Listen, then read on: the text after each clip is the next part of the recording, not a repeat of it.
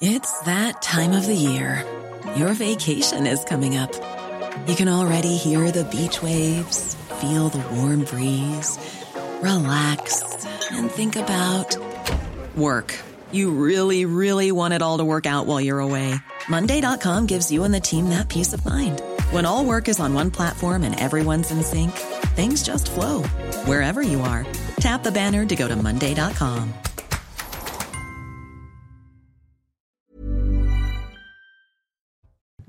Bonjour, il est midi, soyez les bienvenus, je suis très heureux de vous retrouver. C'est Midi News, 12h, 14h, 2 heures d'infos non-stop, de débats, de décryptage avec nos grands témoins que je vous présente dans quelques instants. Mais tout de suite, le sommaire de cette émission.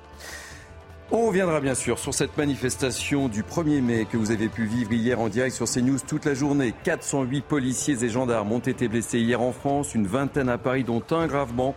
540 personnes ont été interpellées en France dont 305 à Paris selon les derniers chiffres donnés ce matin par Gérald Darmanin, le ministre de l'Intérieur des forces de l'ordre visées par des black blocs ultra déterminés. On a assisté à des scènes d'une très rare violence. On en parlera durant ces deux heures. Vitrines brisées, mobiliers urbains détruits, incendie dans la capitale. Les stigmates des affrontements sont encore visibles. Nous serons en direct avec nos journalistes. En région aussi, il y a eu des violences et des dégâts. Nantes, Lyon ou encore Toulouse. On fera un tour d'horizon complet sur cette situation. Et puis on se posera une question. Oui, cette question est maintenant. Oui, maintenant. Que va-t-il se passer? Les syndicats sont réunis depuis ce matin, réunion en visioconférence et une nouvelle journée de mobilisation est d'ores et déjà prévue le 6 juin. On en parlera. On essaiera également de vous apporter quelques réponses. Voilà pour ce programme assez chargé. Mais tout de suite, place à l'info. Et l'info, c'est tout de suite avec Mickaël Dorian. Bonjour, à tous. Et à la une de l'actualité, vous venez de l'annoncer, les syndicats se sont réunis. Ils annoncent une nouvelle journée d'action contre la réforme des retraites. L'intersyndicale s'est accordé et lance un appel pour le mardi 6 juin, soit deux jours avant la présentation de la proposition de loi du groupe Lyot pour abroger le texte sur les retraites. 406 policiers et gendarmes blessés en France, dont 259 à Paris. C'est le lourd bilan des débordements observés en marge des manifestations d'hier. Au total, 540 personnes ont été interpellées, dont 305 dans la capitale. Une 13e journée de mobilisation bien plus violente que les précédentes, selon Laurent Nunez, le préfet de police de Paris. Il était interrogé chez nos confrères de France Info ce matin. La singularité de la journée d'hier par rapport aux 12 précédentes, c'est qu'hier, il y avait un niveau de violence dans ce pré-cortège chez les casseurs, chez les individus ultra, qui a dépassé euh, largement le niveau de violence qu'on avait euh, constaté sur les Parce 12 qu'ils étaient dernières plus nombreux? manifestations. Ils étaient d'abord plus nombreux, il y avait plus de militants radicalisés et ils avaient manifestement beaucoup plus envie euh, d'en découdre. Moi, j'ai 250 fonctionnaires euh, de police ou militaires de gendarmerie qui sont blessés, 259 blessés, hein, dont, euh, Juste à dont- Paris. dont juste à Paris, juste à Paris, dont 31 qui ont été conduits à l'hôpital. Donc c'est énorme. Et donc voilà, donc on a eu à affaire à euh, des casseurs très déterminés. Et toujours face à, à ces violences, le ministre de l'Intérieur était euh, sur RMC ce matin. Il a annoncé vouloir durcir la loi anti-casseurs et souhaite interdire à certains ultras de manifester. On interdit aux hooligans de venir dans les stades. On doit interdire aux casseurs de venir dans les manifestations, a-t-il déclaré. Du côté d'Elisabeth Borne, elle s'est exprimée également et juge inacceptable les violences en marge euh, des manifestations du 1er mai. La Première ministre qui, euh, qui est à l'Assemblée nationale aujourd'hui. Élodie Huchard, bonjour. Vous êtes au Palais Bourbon avec Laurent Sélarié.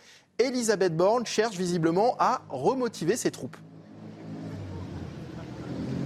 Oui, exactement, euh, Mickaël, la première ministre qui assiste en ce moment même à la réunion de l'intergroupe. Tous les députés qui représentent la majorité sont présents. Évidemment, les députés Renaissance, mais aussi ceux ceux du Modem ou encore d'Horizon. En préambule, la première ministre, justement, a parlé des violences en marge des manifestations du 1er mai. Elle a fait lever les députés pour applaudir et rendre un hommage aux forces de l'ordre qui étaient présentes sur le terrain. Et elle a expliqué qu'on avait franchi une limite inacceptable dans la violence hier avec les casseurs dans ces manifestations.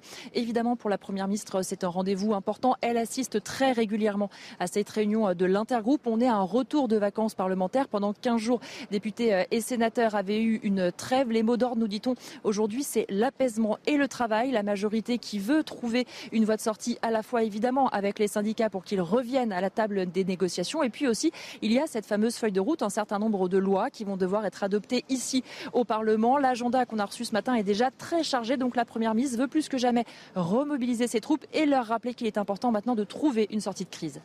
Merci beaucoup Elodie Huchard en direct de l'Assemblée nationale. Les images sont signées Laurent Célarier pour CNews. Et puis l'actualité internationale pour terminer. Si vous êtes accro à une série américaine et que vous attendez la suite avec impatience, vous allez peut-être devoir vous armer de patience. Des milliers de scénaristes de télévision et de cinéma sont en grève à partir d'aujourd'hui à Hollywood. Ils réclament une hausse de salaire, une grève qui pourrait avoir des conséquences pour l'industrie américaine du divertissement. Des émissions vont être arrêtées et d'importants retards vont avoir lieu pour les séries ou les films. Rassurez-moi, mon cher Thierry, vous n'avez pas de série en attente.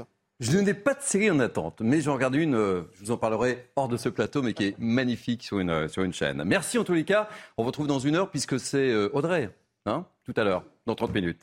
Allez, soyez les bienvenus. Nous sommes ensemble durant deux heures pour ce Midi News. Avec moi ce matin pour commenter l'actualité, Caroline Pilas, chroniqueuse, je suis ravi de vous accueillir. Bonjour, Il me semblait qu'on avait déjà fait un plateau ensemble, mais vous dites que non. C'est la première fois qu'on se rencontre. C'est la première fois qu'on se rencontre, mais je vous connais bien. Naïm. Fadel, que je connais très bien, évidemment. ravi de vous retrouver.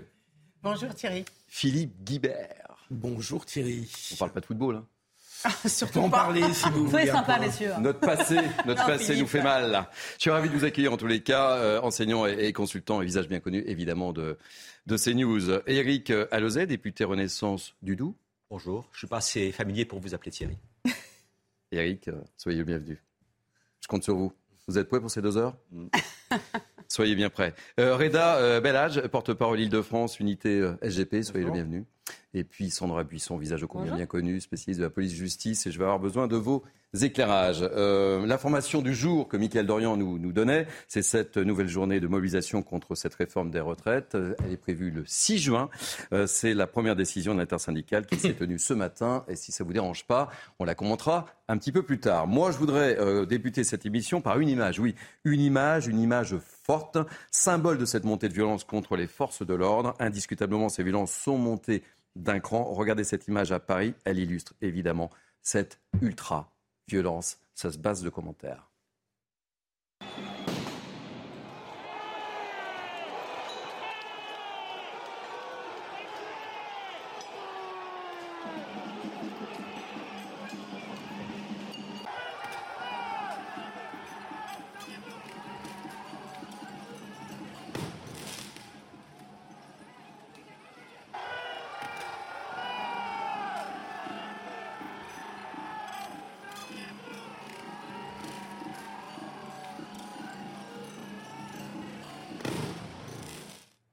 Disais, ça se passe de commentaires en flammes après le jet d'un cocktail Molotov, un, policier à terre et secouru par ses collègues qui tentent de l'éteindre.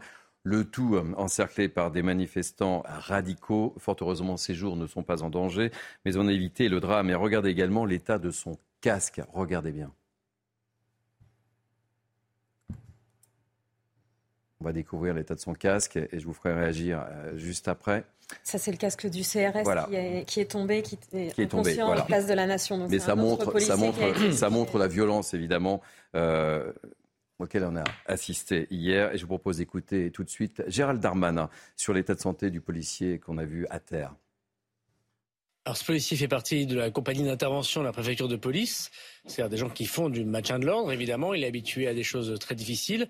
Mais hier, il a été brûlé. Il a été brûlé au visage, il a été brûlé aux membres, et notamment au bras. Il est encore euh, hospitalisé. Sa vie n'est pas, n'est pas en danger, mais on a vraiment euh, craint pour lui. Manifestement, ce n'est pas une blessure au troisième degré, donc ça nécessiterait pas de greffe. Mhm. Mais on va laisser encore un petit peu de temps pour que les médecins donnent aujourd'hui un avis définitif. Alors je le disais dans le sommaire de cette émission, cette manifestation a été d'une rare violence. Regardez ce reportage de Michael Dos Santos et on réagit juste après. En flammes après le jet d'un cocktail Molotov, à terre, secouru par ses collègues qui tentent de l'éteindre, le tout encerclé par des manifestants radicaux. Cette image témoigne de la violence des affrontements lors de ce 1er mai à Paris. Grièvement brûlé au visage et au bras, ce membre d'une compagnie d'intervention sera transporté à l'hôpital Ses jours ne sont pas en danger. Comme lui, d'autres membres des forces de l'ordre ont sérieusement été blessés. Image forte, toujours à Paris, celle de ce CRS inanimé, traîné par ses collègues après le jet d'un projectile. Un impact violent, comme l'atteste l'état de son casque. Des charges de Black Bloc qui se sont multipliées dans le cortège parisien. Et ce, quel que soit le moment. Exemple lorsque ces forces de l'ordre encadrent des pompiers appelés pour éteindre un feu allumé par ces radicaux. À Nantes ou encore à Lyon, les forces de l'ordre ont également connu une journée sous haute tension. Comme dans plusieurs villes, le canon à eau a été utilisé pour disperser les éléments perturbateurs.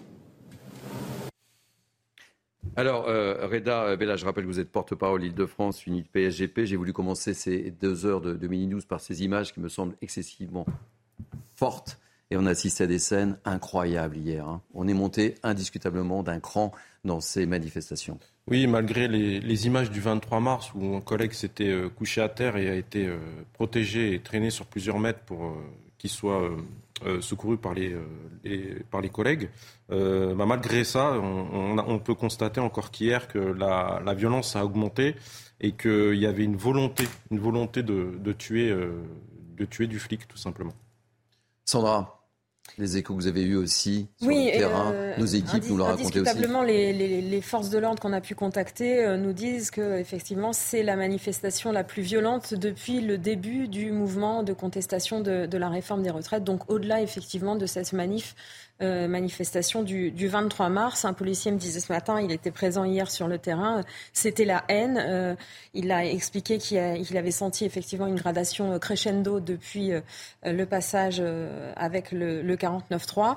Il a aussi expliqué qu'il n'avait pas vu depuis longtemps autant de commerces détruits et pillés euh, dans euh, Paris et pas juste les commerces ou euh, les vitrines qui représentent le capital, comme c'est d'habitude la cible privilégiée de, l'ultra-gauche. C'est-à-dire qu'habituellement, ils s'en prennent aux banques, aux, aux, symboles de, du, capitalisme, du mondialisme, de la surconsommation, comme les fast-foods. Là, c'est tout type de commerces qui ont été pillés.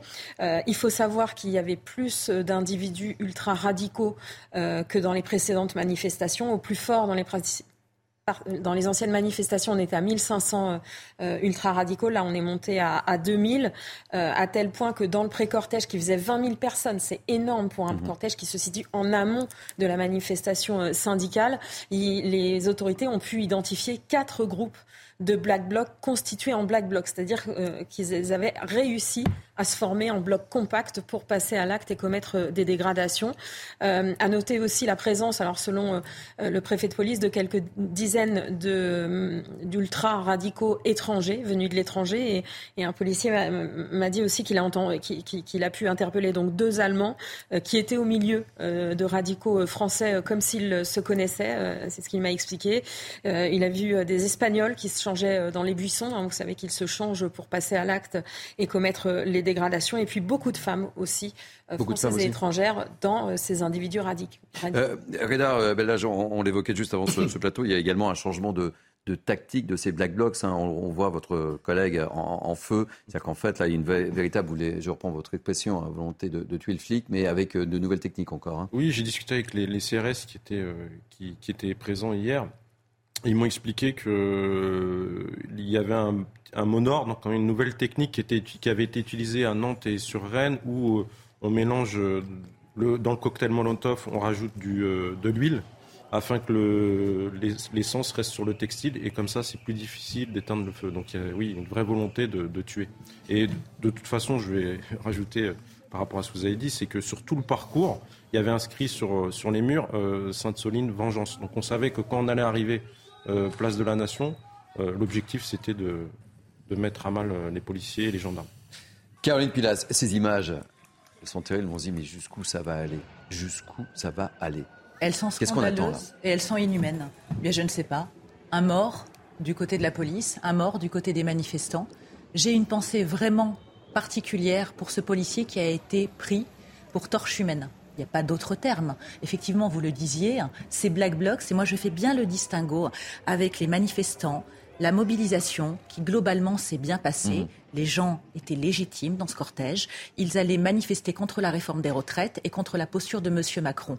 Mais ces Black Blocs qui gâchent toutes les manifestations, en vandalisant, en saccageant et en voulant tuer, n'ont pas de message à proprement parler. Leur ADN, c'est bien la guerre, la guérilla urbaine comme j'ai l'habitude de dire. Donc il va bien falloir à un moment donné trouver une solution pérenne et pour moi, en dehors de la volonté politique, elle passe par la volonté judiciaire. Il va bien falloir changer la loi parce qu'on nous dit qu'on ne peut pas les arrêter en amont. Nous ne sommes pas dans Minority Report. On ne peut pas les arrêter hein, de manière préventive, mais les lois se changent. Mmh. Les lois peuvent être plus fermes et les sanctionner parce que les commerçants n'en peuvent plus. Ils sont à bout. et les policiers aussi. Et ce qui est quand même antinomique. les pompiers aussi. Hein. Bien sûr les forces de l'ordre en règle générale, les gens qui viennent aider autrui. Ce qui est quand même ambivalent, c'est que les policiers, pour la plupart, étaient contre cette réforme des retraites. Vous vous rendez compte, ils sont sur le terrain pour essayer d'en découdre avec ces individus haineux et en même temps, ils sont contre, mais évidemment, ils ont une éthique, une déontologie. Donc, ils sont mis dans une situation qui est délétère. Mais moi, je pense vraiment à eux aujourd'hui, parce qu'en plus, quand vous les entendez, ils sont totalement résignés. Ils sont épuisés, exténués. Euh, changer la loi, on en parlera tout à l'heure, euh, si ça ne vous dérange pas. Euh, Sandra Buisson, je voulais qu'on continue ce, tour de table. Euh, Naïma M. Fadel oui, bah écoutez, ces images sont, sont inadmissibles, sont insupportables, et, moi j'aime bien nommer la réalité de ce qu'on de ce qu'on voit. Euh, on a affaire en fait à des black blocs qui sont en réalité constitués comme une armée. Ils ont des camps d'entraînement. Ils viennent dans une organisation en fait comme une, euh, comme une armée. Et ils veulent clairement découdre effectivement avec la police. Et clairement, quand on voit ces images-là, et les nouveaux protocoles, comme vous l'avez expliqué, euh, Reda, c'est clairement, ils veulent qu'il y ait des victimes au niveau des forces de l'ordre. Donc c'est plus possible aujourd'hui que l'État ne réagissent pas pour que ça cesse. Ce n'est plus possible aujourd'hui qu'on voit autant de désordre et de chaos. Et effectivement, on a vu aussi qu'ils ont brûlé un immeuble et que des euh, journalistes ont été obligés de se mettre euh, sur le toit pour être sauvés par les Hier, on a quasiment évité le drame. Hein. C'est inadmissible, ces, ces, images. Et effectivement, je crois qu'il faut aussi les renommer, comme l'avait fait d'ailleurs le ministre Darmanin, mais il ne l'a pas employé hier. J'étais un peu étonnée. Ce sont des terroristes. Et face à des terroristes, il faut qu'il y ait la sûreté de l'État qui soit mise en place. Philippe Guibert, on parle beaucoup de Paris, mais il y a eu des manifestations dans ville que vous connaissez bien, que je connais bien, également Nantes, avec des, techniques employées euh, et qu'évoquait euh, Reda euh, Bellage. Ça, vous inspire quoi? On est très loin de la réforme des retraites, là, hein. très très loin. Bah, ce que ça m'inspire, c'est qu'on a 800 000 personnes dans les rues, je prends les chiffres de la police. c'est une des plus fortes mobilisations le 1er mai depuis des années et des années et qu'aujourd'hui, légitimement, ne parle que de, ce que, de ces images. Ouais, c'est pour ça, j'ai euh, que Sandra disait il y a 2000 personnes à Paris qui faisaient partie de ces Black Blocs. Admettons qu'il y en ait, parce que vous avez raison, dans des villes de province comme Nantes, Lyon. Euh, On nous a dit 800 hier à Nantes. 800 à Nantes. Bon, disons qu'il y a, allez, Marseille, personnes. Jamais vu à Nantes, on nous a dit. Euh, il y a, disons qu'il y a 5000 Black Blocs qui se sont manifestés hier sur 800 000 personnes qui étaient au moins qui étaient dans les rues. Donc on parle, euh, on parle de quelque chose qui représente moins d'un pour cent des manifestants. C'est ça la réalité. Mais un pour cent qui fait un kidnapping total sur la manifestation, alors que le fait politique et social d'hier, c'est le fait qu'il n'y a pas de résignation, qu'il y a une très forte mobilisation qui continue malgré la promulgation de la loi, qu'il y a une colère extrêmement importante dans le pays, euh, qu'on a un pouvoir qui est quand même en bonne partie paralysé du fait qu'il a voulu passer en force sur cette réforme. Mais voilà, euh, j'entendais le député socialiste Jérôme Gage qui a dit ces crétins décérébrés hmm. sont les idiots utiles du pouvoir. Oui, euh, ben, je, pas mieux. Euh, euh, ce sont des crétins décérébrés, mais accessoirement dangereux, extrêmement dangereux, et qui gâchent complètement une manifestation légitime euh, le jour de la journée internationale des travailleurs en lutte. Eux, c'est pas des travailleurs. Ils sont pas en lutte pour l'amélioration de leurs conditions, ils sont en lutte contre la police. Mais Et donc il y, a une, il y a une captation complètement de cette manifestation, de cette journée qui est une grande journée qui existe depuis la fin du 19e siècle, qui est une journée internationale. il y a une captation par quelques milliers d'abrutis dangereux, d'abrutis dangereux, euh, qui détournent complètement l'attention de ce qui devrait aujourd'hui être notre débat, qui est pourquoi y a-t-il toujours une forte mobilisation contre une réforme qui a été promulguée Philippe, excuse-moi, on est bien d'accord. L'intersyndicale s'est fait voler cette manifestation. Et effectivement, on n'en retient que les violences. Mais les violences aujourd'hui, Tu as vu euh, ce que ça génère. C'est ça qui est, terrible. Mais aujourd'hui, moi, ce que j'aimerais. Mais je suis d'accord. Non, mais justement, je vais dans ton sens. Euh, mais ce qu'on peut attendre, c'est que de l'ensemble des partis, euh, partis politiques républicains, qu'ils condamnent avec force mais même ce qu'il s'est passé. Même non, mais, mais tout le monde n'a pas condamné. Jean-Luc Mélenchon, Jean-Luc Mélenchon l'a pas fait. Et j'ai pas encore entendu toutes les voix de gauche Allez, je voudrais. Ah, toutes les voix de gauche. Non, mais. Euh, c'est pas la question. Naïma, je voudrais qu'on si, termine. C'est important que l'ensemble des partis politiques républicains condamnent ces. ces, on, parlera du, volet politique un petit peu plus tard, euh, mais puisque nous avons euh, un, député Renaissance du Doubs, Eric Alozé, j'aimerais vous, vous entendre justement sur, sur ces images. Effectivement, cette manifestation. On en parlait hier euh, sur ce plateau avec Sandra Buisson. On pouvait s'attendre, évidemment. On avait des alertes, on avait des warnings, on savait que ça pouvait dégénérer et ça a dégénéré. Ça nous bouleverse tous, ces images. C'est une véritable, une véritable honte. Alors on pense tous euh, aux policiers, à sa famille, mais moi je pense aux familles de tous les policiers qui se demandent, l'épouse, la compagne, les enfants, dans quel état ils vont voir revenir leur papa, leur, euh, leur conjoint le soir d'une manifestation comme celle-là. Et je peux dire, le, le camp de l'inquiétude, il, est, il est là. Et ceux à subir les violences, c'est en premier les policiers. Je crois qu'on y reviendra tout à l'heure. On voit bien que depuis des années, et moi je date ça de la période de la loi renseignement, où j'ai vu monter en 2016 où j'ai vu monter les violences. La loi El Khomri. La loi travail. déjà avant, déjà, déjà la, loi, la loi renseignement. Il y avait une haine qui était déjà déclenchée vis-à-vis des, des, dispositifs qui avaient été mis en place pour traquer les policiers. Donc c'était déjà avant la loi. C'est là que j'ai reçu moi le plus de messages d'insultes en 2016 lors de la loi renseignement. Et depuis, on franchit, on franchit des étapes. Effectivement, on ne sait pas où ça va, euh, où ça va euh, s'arrêter. Et bien sûr, il y a les black blocs, mais il y a toute une frange de l'ultra gauche qui, je pense, n'est pas très claire sur ces sujets-là et qui peut. Y a parfois des, collusions qui, se font entre différents groupes. Il faut regarder ça de, très, très attentivement. Maintenant, on va parler aussi des sanctions. À Besançon, il y a quelques semaines, lors d'une des manifestations, euh, deux personnes ont enlevé le casque d'un policier et lui ont tapé sur la tête avec la tranche d'une planche à roulettes. Il a été identifié, il a comparu. Le lendemain, il a pris trois ans. Donc les dispositifs, ils existent. En grande partie. On peut sans doute les améliorer, mais ils existent. Mais on y reviendra sans doute un, peu plus tard. Alors justement, sur cette montée de violence, je voudrais vous faire euh, écouter Alain Bauer, qui est, vous connaissez évidemment Alain Bauer, qui est professeur de criminologie. Il était l'invité de Laurence Ferrari ce matin. Écoutez-le.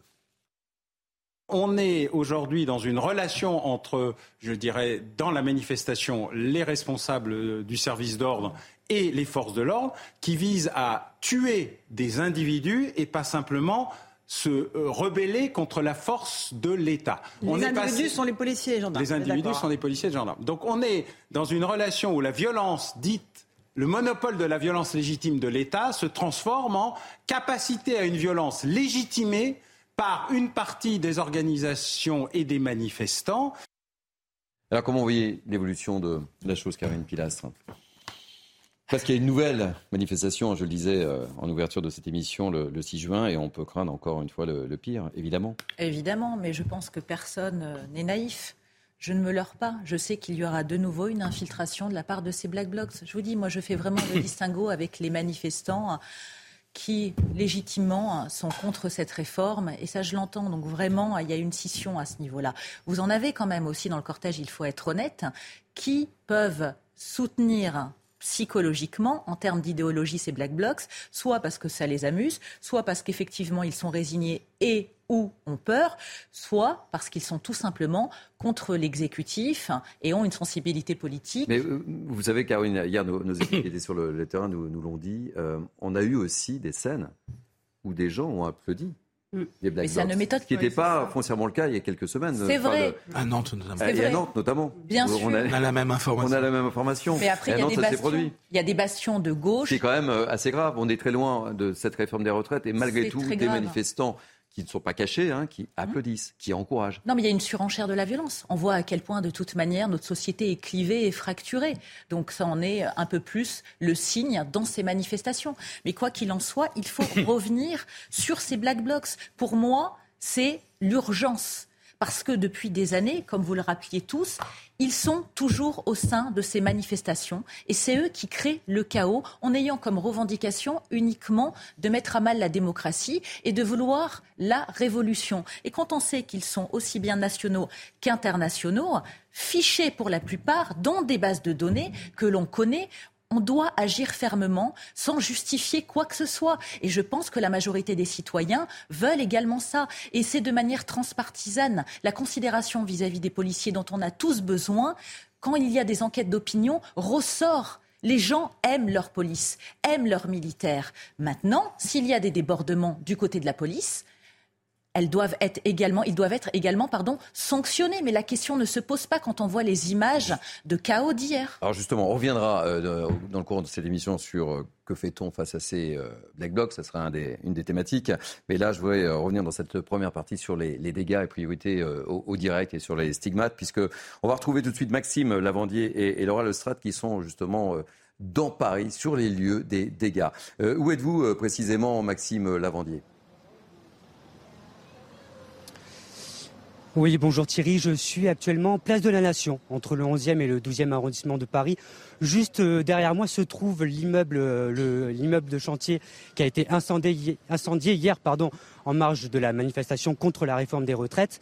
Et ici, voilà, depuis ce matin, on le constate, les riverains, eux, sont consternés. Beaucoup viennent ici prendre des photos ou juste constater les dégâts. Nous avons pu échanger avec certains d'entre eux et la réaction est unanime ici.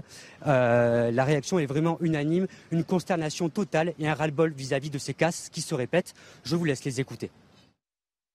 Alors qu'on manifeste, d'accord, moi j'ai l'habitude à la nation, mais enfin quand on arrive à des dégradations comme ça, c'est scandaleux. Moi j'en ai marre de ces casses. J'ai viré un reportage à la télé. Aux États-Unis, c'est 35 ans de prison. Parce que c'est considéré comme du terrorisme. Pourquoi on fait pas ça en France? C'est triste, c'est vraiment très très triste. Et puis euh, je trouve ça tellement débile de s'en prendre comme ça à des bâtiments. Et je pense pas que ça fera avancer les choses. C'est un scandale quoi. Je trouve ça. Euh, c'est un paysage. Euh, de dégrader comme ça euh, les biens d'autrui. Euh, je trouve ça assez, méchant en fait. Oui, comme je vous le dis Thierry, il y a encore des odeurs de brûlé ici qui persistent. C'est pourquoi depuis ce matin, les pompiers sont accompagnés de policiers et ils se rendent, les pompiers, dans les différents étages de cet immeuble incendié pour écarter tout danger de reprise de fumée. Merci beaucoup Maxime Lavandier. Je rappelle que vous êtes accompagné par euh, Laura Lestrade. On, se retrouvera tout au long de ce Midi News. En région aussi, il y a eu des violences. Regardez euh, ces images prises à Nantes, Paris, Toulouse euh, et Lyon. On va peut-être regarder ce, ce, reportage synthèse de tous ces incidents avec Geoffrey Defebvre. Des voitures brûlées, l'entrée du parking du conseil départemental incendié. À Nantes, pour disperser des centaines de Black Blocs, les forces de l'ordre ont utilisé des gaz lacrymogènes ou des grenades de désencerclement. Suite à ces affrontements en marge de la manifestation, 24 policiers et gendarmes ont été blessés et 4 manifestants, dont un grièvement à une main. 29 personnes ont été interpellées. Des violences et d'importantes dégradations également à Lyon. Les forces de l'ordre ont répliqué avec des gaz lacrymogènes et des canons à eau. Dans leur rang, 15 blessés légers et un plus sérieusement à la main. Six manifestants ont été aussi légèrement touchés et 54 personnes ont été interpellées. À Rennes, une seconde manifestation tendue entre une centaine de manifestants et les forces de l'ordre. Un gendarme a été légèrement blessé et neuf personnes interpellées selon la préfecture. À Toulouse, les autorités ont dénombré sept blessés dont quatre policiers et gendarmes. Malgré ces violences, la très grande majorité des manifestations du 1er mai furent pacifiques. Dans toute la France, près de 800 000 personnes ont défilé selon la police, 2,3 millions selon les syndicats. Philippe Guibert, rapide réaction, on le disait tout à l'heure. Évidemment, on parle beaucoup de la capitale, mais toutes les villes, bon nombre de villes sont touchées, dont Marseille également, où il y a un hôtel qui a été un peu ravagé. Et puis la ville de Nantes, que vous connaissez bien, que je connais bien aussi. Euh, aucune ville n'est épargnée, en fait. Oui, mais il y, a, désormais, depuis une bonne dizaine d'années, une tradition de forte mobilisation à Nantes. Oui. je dis une bonne dizaine d'années, oui, au moins. Un peu plus même. Un peu plus même. Euh, et donc, euh, il y a eu euh, tout l'épisode de la, de, de, de, la ZAD lié au projet d'aéroport. D'aéroport. et donc, il y a eu des manifestations violentes de façon récurrente à Nantes depuis une dizaine d'années. Et cette tradition, si j'ose dire, je mets plein de guillemets à tradition, mais enfin, ça en devient une pour cette bonne ville. Hélas. qui était euh, jadis une ville extrêmement modérée euh, dans, ses, dans ses opinions. Toujours très bien classée dans les villes où il fait bon vivre. Voilà, exactement. Euh, bah Aujourd'hui, désormais, à chaque manifestation, on sait qu'il y, a des mouvements, euh, il y a des mouvements violents. Et hier, ça a été particulièrement le cas. Et effectivement, j'ai eu aussi des témoignages euh, sur le fait que, euh, à certains moments de cette manifestation, il y a eu des, manifestations de solidarité avec les Black Box. Euh, dans la ville de Nantes, ce qui est dramatique, ce qui est tragique. Hein.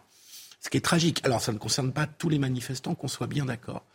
Mais on est à un moment aussi où il y a une partie de manifestants pacifiques qui peuvent se dire il n'y a, que la violence qui peut marcher. Et donc, en ce sens, on va faire le procès des Black Blocs et on le fait, c'est très bien qu'on le fasse. Euh, il faudra un jour parler quand même, pardon, monsieur le député, de la responsabilité du pouvoir dans cette situation. C'est-à-dire qu'il y a eu un tel blocage du dialogue, de euh, tout simplement de blocage politique et démocratique sur le fait qu'il n'y ait même pas eu de vote, qu'il y a une partie des manifestants qui, à l'évidence, se radicalise. Et là, on ne peut pas dire que le pouvoir n'a aucune responsabilité dans, euh, dans cette situation, que je regrette pour ma part. Alors c'est vrai à Nantes, mais je pense que c'est vrai ailleurs.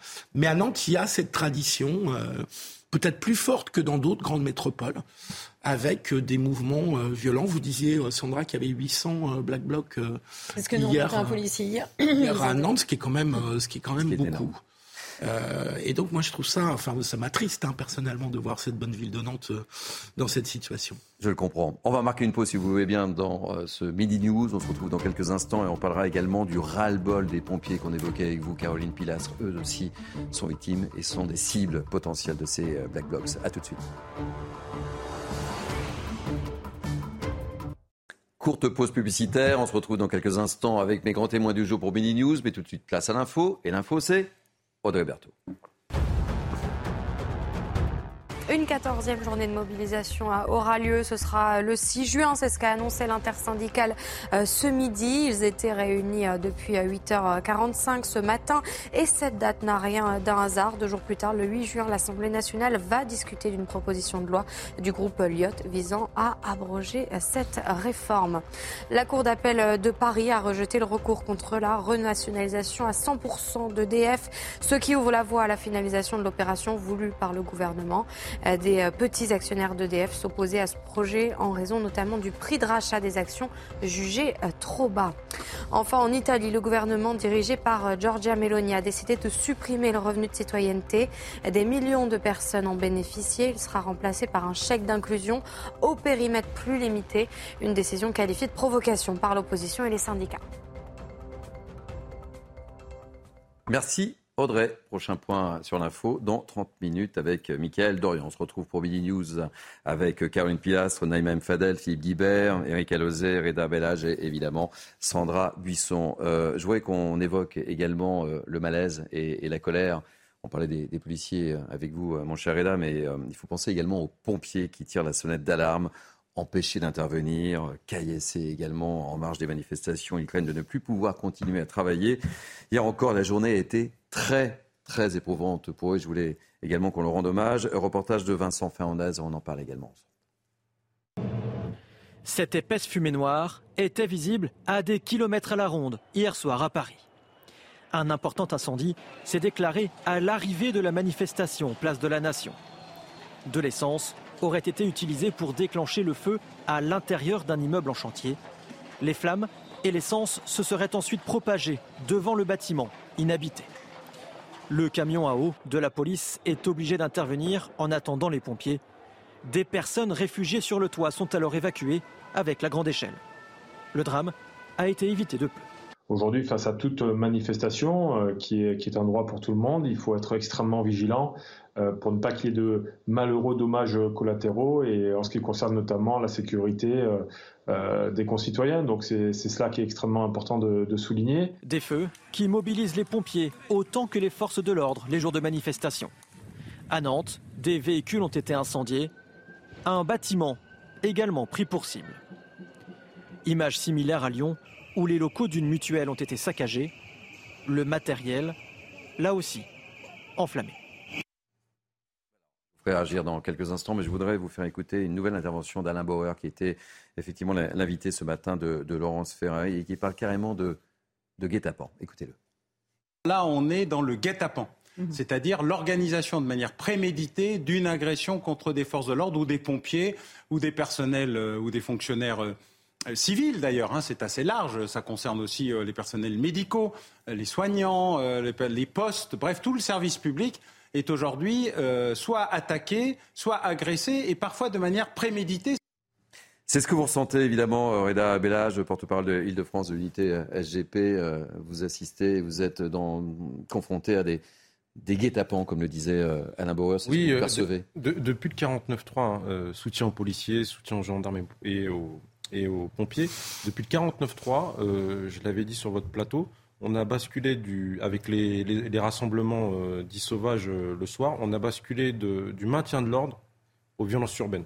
Donc là, on apparaît, on, est un peu comme dans certaines banlieues de province ou de régions parisiennes où les pompiers, qui sont là pour euh, soigner, aider euh, euh, les gens, ils sont, ils sont victimes de guet-apens.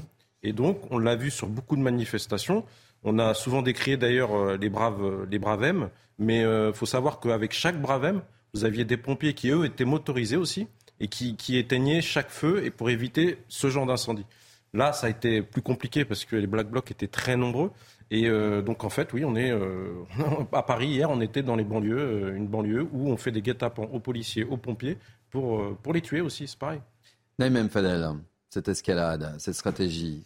On le sait, en plus, les, Black Blocs subissent des, camps d'entraînement. On l'a évoqué avec vous, euh, Sandra Buisson. Ils sont parfaitement entraînés pour euh, ce genre de confrontation. Ça va devenir de plus en plus difficile pour les, collègues de, de Reda Bellage, pour les, pour les, pour les pompiers, ça évidemment. ce qu'a dit euh, la Bauer. Et effectivement, c'est un guet-apens. Ils, sont, ils viennent pour ça. C'est pas l'effet d'aubaine à un moment, je vais susciter, je vais m'attaquer aux policiers. C'est qu'ils viennent exactement pour ça. Et c'est pour ça qu'il faut parler d'une guerre. Il faut parler aussi d'actes terroristes, parce qu'à partir du moment où vous essayez de brûler un immeuble, ou brûler des voitures comme ça, au, risque que ça explose avec effectivement l'essence, etc., c'est quoi? C'est un acte terroriste, il faut nommer les choses. Donc c'est ça qui est important. Et après, par rapport à ce qu'on disait aussi, effectivement, euh, je rejoins ce que a dit Philippe tout à l'heure, concernant aussi cette grogne, cette colère qui s'est aujourd'hui transformée en rage, à tel point que les citoyens lambda, lambda soutiennent alors pas tous bien sûr, mais il y a quand même eu un sondage où 30% des Français soutiennent des Black Blocs, soutiennent en fait la radicalisation en disant bah, finalement on n'a plus que, que cette, il n'y a plus que cette possibilité d'expression. Et c'est ça qui est grave. Et c'est là aussi où on peut effectivement interroger aussi le gouvernement en lui disant arrêtez, il faut écouter ce qui se passe aujourd'hui. Et moi j'ai pour souvenir aussi les Gilets jaunes. Rappelez-vous les Gilets jaunes, vous aviez eu l'acte 1 et l'acte 2, l'acte 1 s'est parfaitement bien passé. C'était euh, c'était les manifestations des ronds-points où il y avait vraiment, ça suscité un engouement, une ferveur. Mais rappelez-vous la manière dont on a parlé d'eux. On les a méprisés. C'était les, les sans-dents. C'était vraiment. Et surtout à Paris, on l'a pas vu venir cette colère qui venait de la région. on l'a pas vu venir. Donc, on l'a pas senti. à un moment, on peut pas rester euh, comme ça en disant circuler, il n'y a rien à voir. À un moment, il faut que le gouvernement se rende compte qu'aujourd'hui, il y a un basculement terrible terrible. Alors nous, on soutient bien effectivement nos forces de l'ordre, et c'est aujourd'hui nos forces de l'ordre qui subissent les conséquences de cette espèce de surdité de l'État. Euh, je vais d'abord réagir, euh, Eric euh, Alosé, et je vous donne la parole, euh, Philippe Guibert, parce que je vous voyais euh, faire la moue avec une certaine contestation des propos tenus par Naïm Fadel. Je le subodore. Eric Alosé. Oui, alors il y aurait d'un côté les Black Blocs, ces gens qui sont hors la société finalement, et puis de l'autre côté le gouvernement. Voilà je trouve c'est beaucoup plus compliqué que ça. Ces Black Blocs, ils bénéficient d'une certaine façon d'un laissez-passer organisé par les extrêmes dans notre pays, soit l'extrême gauche et l'extrême droite, qui recueillent pas loin de 40-45% des, des, voix aux élections euh, nationales.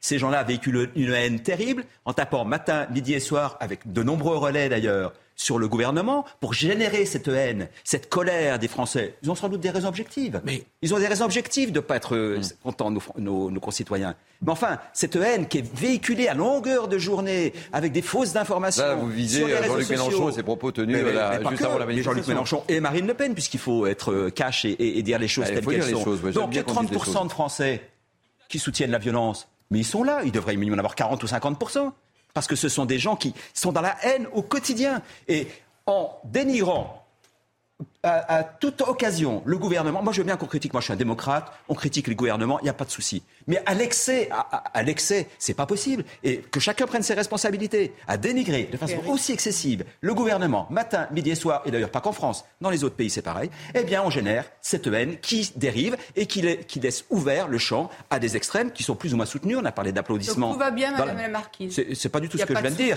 Il n'y a pas de désespoir. J'ai dit que les Français avaient des raisons de ne pas être contents, donc je l'ai dit. Il n'y a pas de souci là-dessus. Simplement, il faut être un peu mesuré. Moi, je, me bats tous les jours pour restaurer un peu de vérité. Combien il y avait de manifestants à Paris hier? Ce qu'on a entendu le plus souvent, c'est qu'il y en avait 550 000. Les paroles de la CGT sont bues comme du petit lait. Alors, on arrive à dire quand même que selon le ministère de l'Intérieur, il y en a 112 000. Non, non, pas, je ne lâche rien du tout. Il y en a 112 000. Et, qui parle d'occurrence du cabinet mandaté par, euh, par les médias pour compter? Plus personne n'en parle. Et les chiffres d'occurrence sont souvent ceux du ministère, voire inférieurs. Hier, c'est 94 000 manifestants, selon occurrence, à Paris. Mais on n'en parle pas, alors on dit, ah bah oui, c'est entre les deux. Entre, les chiffres. Mais non, c'est pas entre les deux du tout. Euh, occurrence dit, euh, valide les chiffres du ministère. Et donc, à dire qu'il y a 1 million, 2 millions, 3 millions de manifestants, que la France est sans dessus dessous. Mais c'est pas vrai, c'est parce qu'on vit, nous, au quotidien, sur nos territoires. C'est Vivert. Et je ne mélange pas tout, tout ça. C'est sur les chiffres, les chiffres peut-être C'est intimement lié. Non, sur les chiffres, les chiffres du ministère de l'Intérieur euh, qui ont été donnés euh, hier soir euh, étaient pour Paris et pour la France entière au-delà de ce que prévoyaient les services d'enregistrement. Oui, bien sûr. C'était une mobilisation plus importante que celle annoncée par évidemment, les Après, la guerre entre les. les oui, après, c'est toujours l'éternelle guerre. Monsieur le député, même si vous prenez les chiffres de la police, 800 000, vous êtes sur une, une des plus fortes mobilisations ah, de premier. Bah, je suis d'accord avec vous. Vous essayez d'embrouiller les choses. Non, non, non, non. Acté que vous avez, acté, acté que vous avez hier. Et c'est pour ça, c'est dramatique qu'on soit obligé de parler de, de oui, 3000 ou 4000 Black Blocs qui ont tout gâché. Mais vous êtes hier sur une des mobilisations les plus fortes, le 1er mai. Je ne le nie pas. dans la vingtaine de, dans les 20 dernières années. À je ne le nie pas. Donc c'est ça le fait euh, profond de la société française. C'est pas les black blocs la société non, française. j'aimerais juste qu'on Même si vous avez des mécanismes qui commencent de façon minoritaire à montrer de la solidarité avec la violence, le fait majeur de la société française, c'est le fait que vous avez une mobilisation organisée parmi les plus fortes des 20 dernières années, dans la continuité d'un mouvement social qui a été, dans l'ensemble, extrêmement pacifique. C'est logique. Et comme le notait exactement votre voisin, c'est le 49-3 qui fait basculer un mouvement qui était euh, très largement, très très largement pacifique, à un moment où il commence à y avoir de la violence. Donc accepter d'entendre aussi que le fait qu'il n'y ait pas eu de vote dans cette réforme, et c'est ce que disait Alain Bauer ce matin chez Laurence Ferrari, le fait qu'il n'y ait pas eu de vote, c'est-à-dire au-delà même de la contestation de la réforme des retraites, le fait d'être passé en force sans avoir un vote a été vécu par beaucoup comme une violence. Le premier vote? Qui a, qui a été, pardonnez-moi, qui a été vécu par beaucoup comme une violence. Vous dites, mais qui a refusé le premier vote? La NUPES qui a refusé de voter l'article 7 de la loi parce qu'ils avaient peur de perdre. Ah, mais c'est eux qui ont été les premiers à refuser le vote dans l'hémicycle par l'obstruction. Enfin, eux qui ont refusé le vote de l'article 7 parce qu'ils avaient la peur. gouvernement, c'est le président de la République. Il y a quand même eu le vote de la motion de censure, que vous le vouliez non, c'est pas la même chose. Ah non, on peut revenir sur la fin syndicale qui n'a pas dernier vote. Il n'y a pas une majorité pour rejeter la réforme final, c'est quand même le gouvernement qui l'a refusé. Oui. C'est comme ça que ça a commencé. Donc, euh, écoutez, voilà, faut, que le gouvernement reconnaisse à un moment. Et l'enseignement, le message qu'on a justement de cette mobilisation très forte, c'est qu'il n'y a pas de pourrissement. Il n'y a pas de pourrissement. C'est-à-dire que les Français sont toujours autant en colère. Alors on peut se dire ça va, euh, voilà, il va y avoir un pourrissement et puis ça va passer en septembre, on passe à autre chose. Sauf que là, le message, c'est que les Français ne sont pas prêts à passer à autre chose. non, mais Parce que cette colère et cette grogne est tellement importante. Aujourd'hui, monsieur le député, il faut prendre conscience. Quand on est sur le terrain, quand on rencontre les habitants, je pense que vous en rencontrez. Mais alors, alors, alors, ne dites pas qu'ils vous, disent, que tout va bien. Il y a un désespoir. Que vous disent vos électeurs Je pense qu'on rencontre les gens en fonction de sa situation, de ses appétences. mais que vous disent vos électeurs quand, vous êtes sur le terrain La plupart des gens que je vois me disent tenez bon. Bah, ce sont des gens qui sont acquis à la Macronie, qui sont des eh ben oui, mais inversement, pour ceux qui sont déjà dans Moi, je vous êtes interpellé quand même sur le terrain. Pour, pour que les choses soient sincères, je, ne, alors, nie pas euh, le, je ne nie pas le mécontentement des Français. C'est au-delà de ça. Bah, bravo je quand veux même. juste, mais non, mais non, mais je, je veux juste de la nuance et je veux des faits. Voilà, je, je veux juste des faits. Eh ben moi, je vais vous en donner, monsieur le député. Évidemment, vous êtes sur votre ligne politique et vous la défendez, et grand bien vous fasse. Mais effectivement, il y a une désespérance dans ce pays depuis des années qui ne remonte pas qu'à M. Macron, mais M. Macron est au pouvoir depuis six ans. La posture qu'il a eue hein, entre le 47.1, le 49.3 et la première lecture du RIP est inadmissible et a été perçue par la majorité des Français comme étant un déni démocratique. Même s'il a utilisé tous les outils démocratiques et constitutionnels et qu'il était dans son bon droit légalement. Mais c'est comme ça que c'est perçu. hein. Un acte autoritaire, voire autoritariste. Sa posture, qu'elle soit au journal de 13 heures lors de son interview, les éléments de langage de ses équipes ministérielles ne sont pas passés. Et la déconnexion est là, monsieur le député. Et je sais très bien qu'au fond de vous, vous le savez, même si vous avez une neutralité, vu votre position. Je voudrais, euh, j'ai laissé évidemment ce débat s'instaurer sur l'aspect politique, mais je suis quand même le conducteur de mon émission, si ça vous dérange pas. Pardon, pardon. Euh, mais euh, comme euh, vous ne participez qu'à la première heure, j'ai souhaité que vous interveniez et que vous puissiez répondre à, à mes grands témoins. Mais je voudrais qu'on reste sur cette thématique des, des commerces qui sont dégradés tout au long de, de ce parcours. Une triste habitude évidemment, et, et, les, et les commerçants en ont quasiment ras-le-bol. Reportage de Vincent Fernandez. Et ensuite, nous serons avec Francis Palombi, que nous connaissons bien, président de la Confédération des commerces de France, qui réagira à ces manifestations qui ne cessent de se dégrader. Le long du parcours de la manifestation, les mêmes images. Des vitrines brisées, taguées. Les banques sont particulièrement prises pour cible par les casseurs. Mais d'autres commerces sont aussi parfois vandalisés, comme cette agence immobilière. Les éléments perturbateurs ont réussi à pénétrer dans le bâtiment. Le gérant de l'enseigne est venu tenter de nettoyer les lieux et constater les dégâts. Il n'y a plus de vitrines, euh, trois vitrines qui avaient été remplacées déjà l'année dernière, donc euh, on a pris des habitudes. hein. Demain, euh, retour au commissariat et on recommence.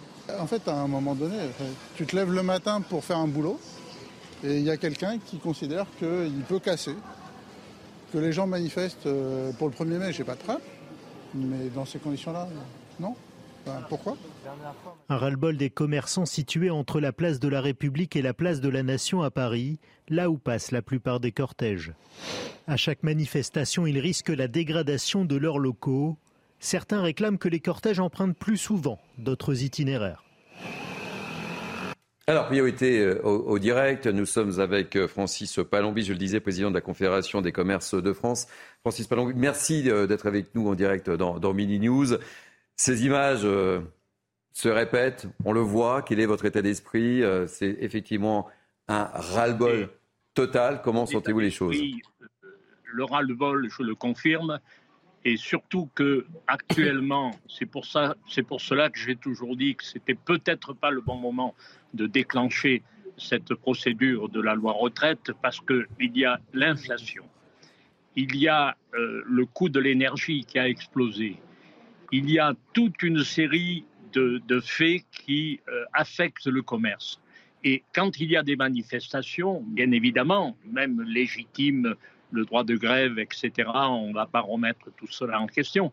Mais comme il y a des débordements, d'abord, ceux qui sont sur le circuit, euh, on l'a vu au moment des Gilets jaunes, n'ont pas toujours été correctement remboursés par les pouvoirs publics ou par les assurances. C'est un fait. Bon, j'espère que cette fois, ce sera respecté à la lettre.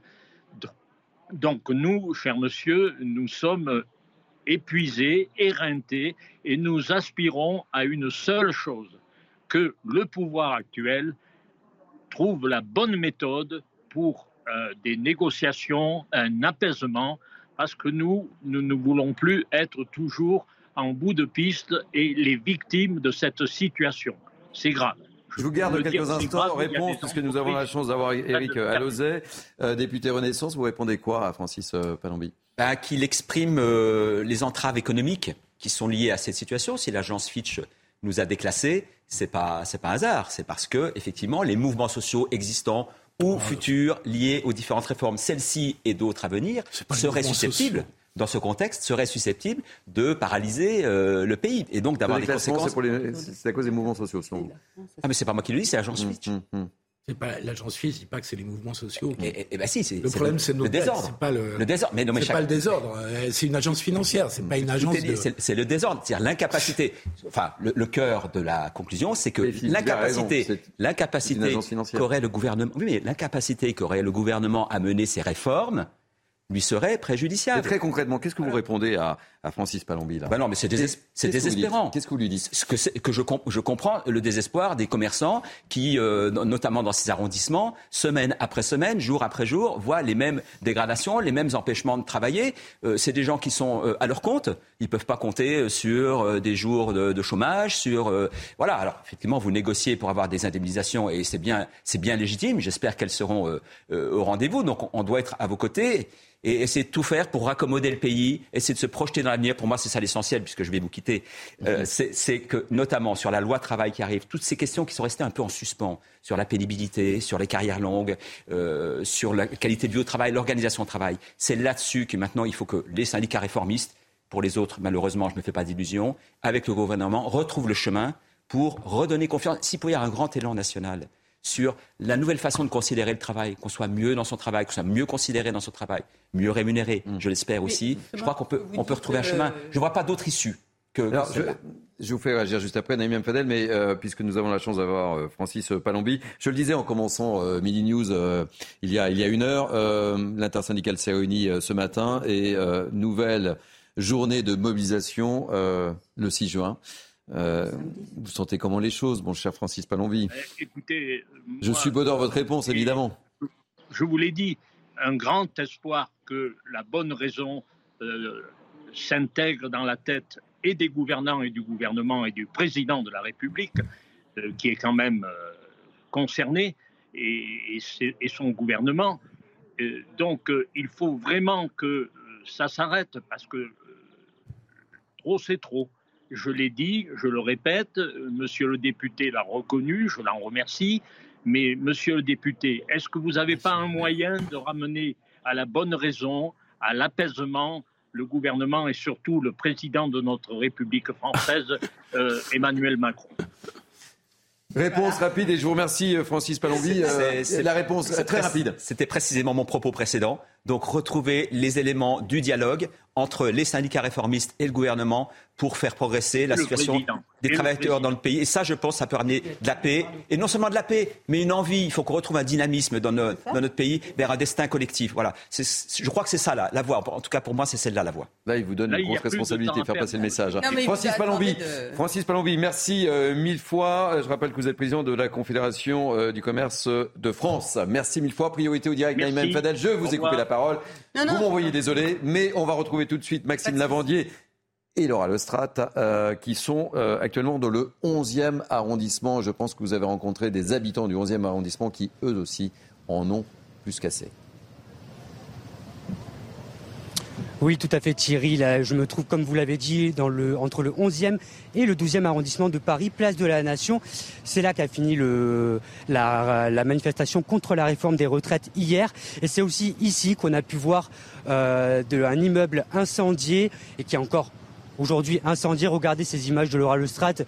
On peut apercevoir que vraiment tout a été incendié. Il y a même des odeurs encore qui persistent ce matin qu'on a, pu sentir. Et euh, nous avons pu voilà, discuter avec certains riverains qui, qui, étaient là, qui prenaient des photos, qui constataient les dégâts.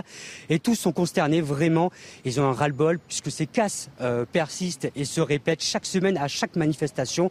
C'est un ras-le-bol surtout dans un quartier, comme ils me racontaient les riverains, très familial, où les gens se connaissent, où il y a... Euh, voilà, be be beaucoup de, de, gens qui aiment ce quartier et quand ils voient ces dégradations, c'est un ras-le-bol total.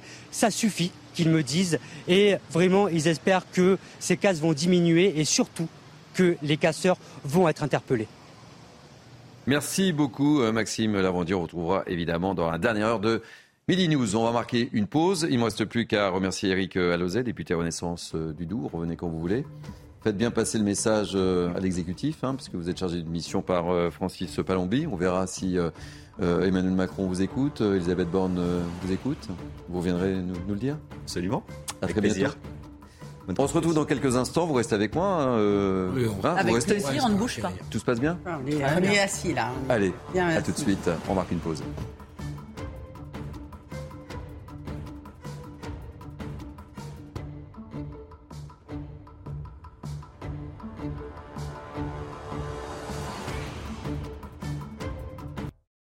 Il est quasiment 13h, vous êtes bien sur CNews, c'est Midi News, nous sommes ensemble jusqu'à 14h tout de suite, euh, le journal qui vous est présenté par Mickaël Dorian.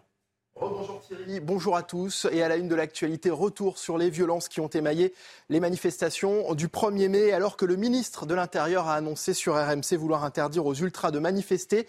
Jordan Bardella plaide de son côté pour une justice plus ferme à l'encontre des casseurs. Écoutez, le président du Rassemblement national était invité chez nos confrères de France 2 ce matin. Je pense que maintenant il faut sévir et qu'il faut une certitude des peines.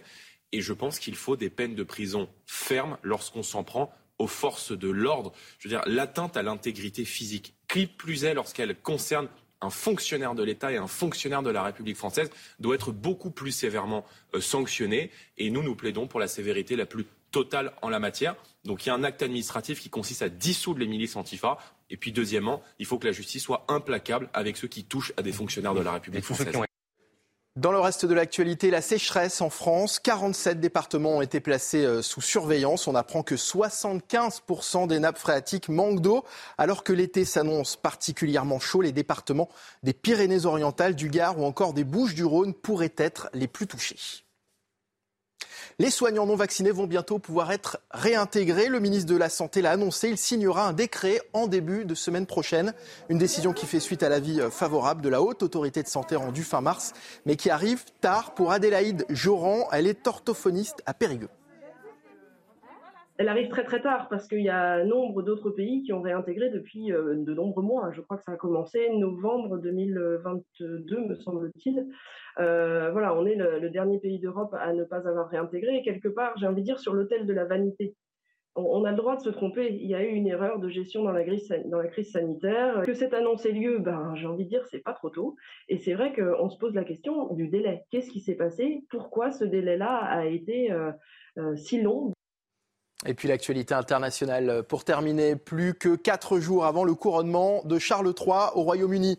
Les préparatifs vont bon train et de nombreux orfèvres assurent la restauration des trônes qui vont être utilisés pour le sacre royal, dont la chaise du couronnement, une pièce unique fabriquée il y a 700 ans. Les détails, Somaya Labidi.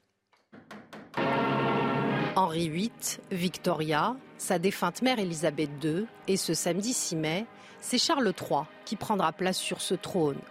Fabriqué il y a plus de 700 ans à partir de bois de chêne, les restaurations du trône de Saint-Édouard sont presque terminées pour le grand jour.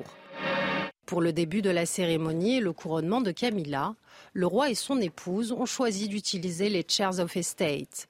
Fabriqués en 53, sculptés dans du bois de hêtre et dorés dans le style XVIIe siècle, les restaurateurs du Royal Collection Trust sont à pied d'œuvre pour les adapter au couple royal. De nouveaux damas ont été tissés, les chiffres du roi ont été brodés à la main pour remplacer ceux de la reine Elisabeth et du prince Philippe. Les velours des throne chairs font aussi peau neuve pour pouvoir être utilisés durant l'intronisation. De style XVIIe et inspirés des tabourets Tudor, ils ont été entièrement retapissés et les armoiries de la reine brodées à la main y ont été ajoutées.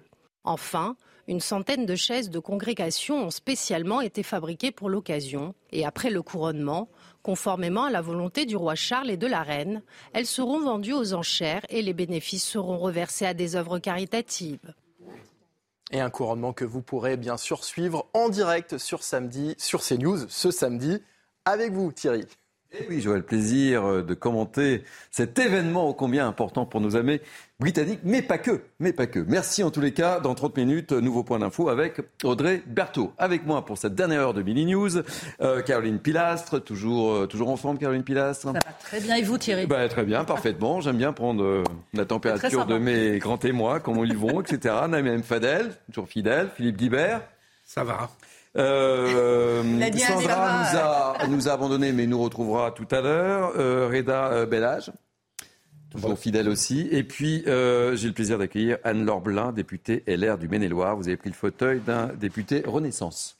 C'est ça, exactement, c'est ce que j'ai cru comprendre. C'est voilà. Merci de votre accueil. Je vous en prie. Et Sandra Buisson qui nous retrouve évidemment. Donc page spéciale évidemment sur euh, ce qui s'est passé hier et ces manifestations qui ont quelque peu dégénéré euh, un peu partout en France et notamment dans la capitale. Et dans cette euh, deuxième partie de, de Mini News, je voudrais que l'on évoque encore et encore ces fameux Black Blocs. On en a parlé dans cette première partie qui se sont mêlés au cortège. Après 13 journées de manifestations contre la réforme des retraites, leur stratégie semble bien rodée. Écoutez ce que disait hier soir Thierry Vincent, journaliste et auteur entre autres du livre Dans la tête des Black Blocs. Il était l'invité hier soir d'Eliott Deval pour moi, c'est complètement historique. C'est-à-dire que là, euh, il, faut, il faut appeler un chat un chat. Là, on a, ce qui se passe, c'est une émeute ou une petite émeute. Enfin, euh, en tout cas, quand vous étiez dans le cortège de tête, je peux vous dire que c'était, c'était une situation émeutière. Je pense qu'il faut appeler un chat un chat. On voit des gens habillés, je dirais, en civil, entre guillemets, qui ne font pas forcément des choses illégales,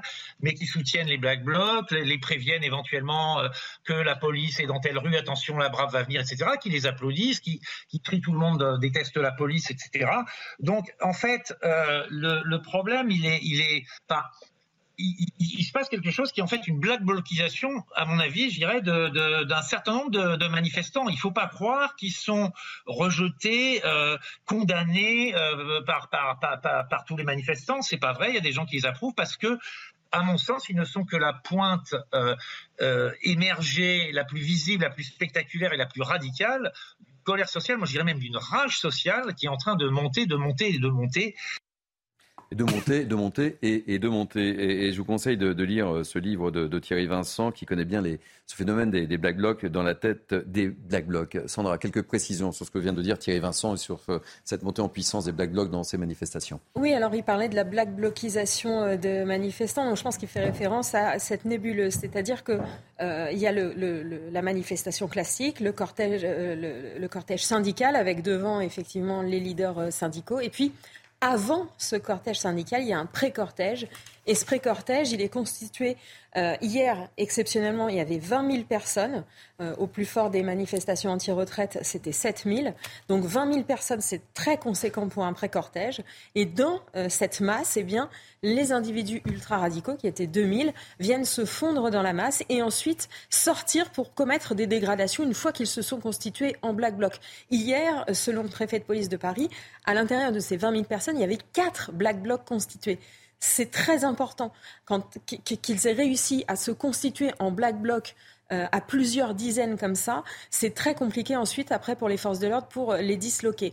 Et quand il dit qu'effectivement il y a une black blocisation euh, autour d'eux, il parle de cette nébuleuse, de ces gens, de ces 20 000 personnes qui sont dans ce pré-cortège et qui sont pas forcément des casseurs eux-mêmes, c'est-à-dire qu'ils vont pas forcément eux-mêmes passer à l'action, mais ils vont pas non plus faire sortir les casseurs de ce pré-cortège, les exclure. Ils sont en quelque sorte tolérants au désordre, contrairement à ce qui se passe dans le cortège syndical où le service d'ordre euh, des euh, syndicats euh, les empêche de rentrer sans ce cortège. Et d'ailleurs, on a lu ce week-end un texte qui circule dans la mouvance ultra-gauche où l'ultra-gauche vilipende les services d'ordre des syndicats. Il les accuse de les empêcher de pouvoir faire peur au pouvoir parce qu'il les empêche de rentrer dans le cortège syndical.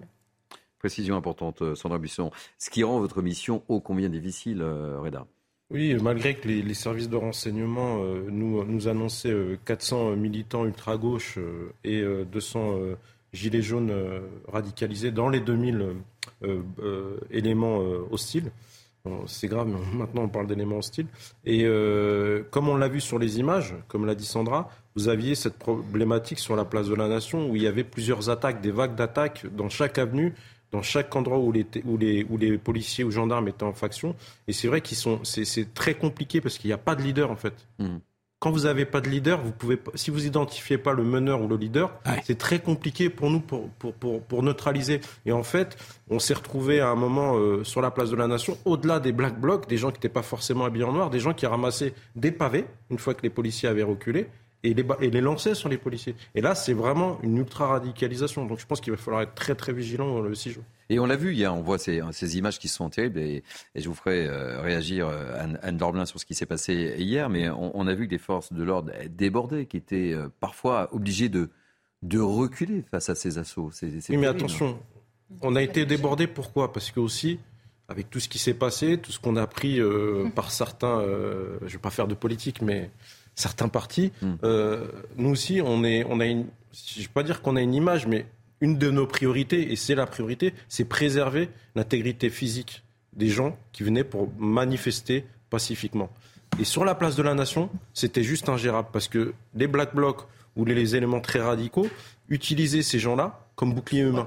Donc c'était très difficile pour euh, les, braves, les Bravem et, euh, et, les autres services de pouvoir euh, procéder aux vagues de dispersion. Anne Orblin, j'aimerais vous entendre, avant de parler des, Black Blocs, sur ce qui s'est passé très concrètement hier à, Paris, mais dans d'autres villes, on l'évoquait avec Philippe Guibert, à, Nantes, à Angers notamment, qui est réputé pour la douceur angevine, combien légendaire. Euh, aucune ville n'est épargnée, même des villes moyennes. Hein.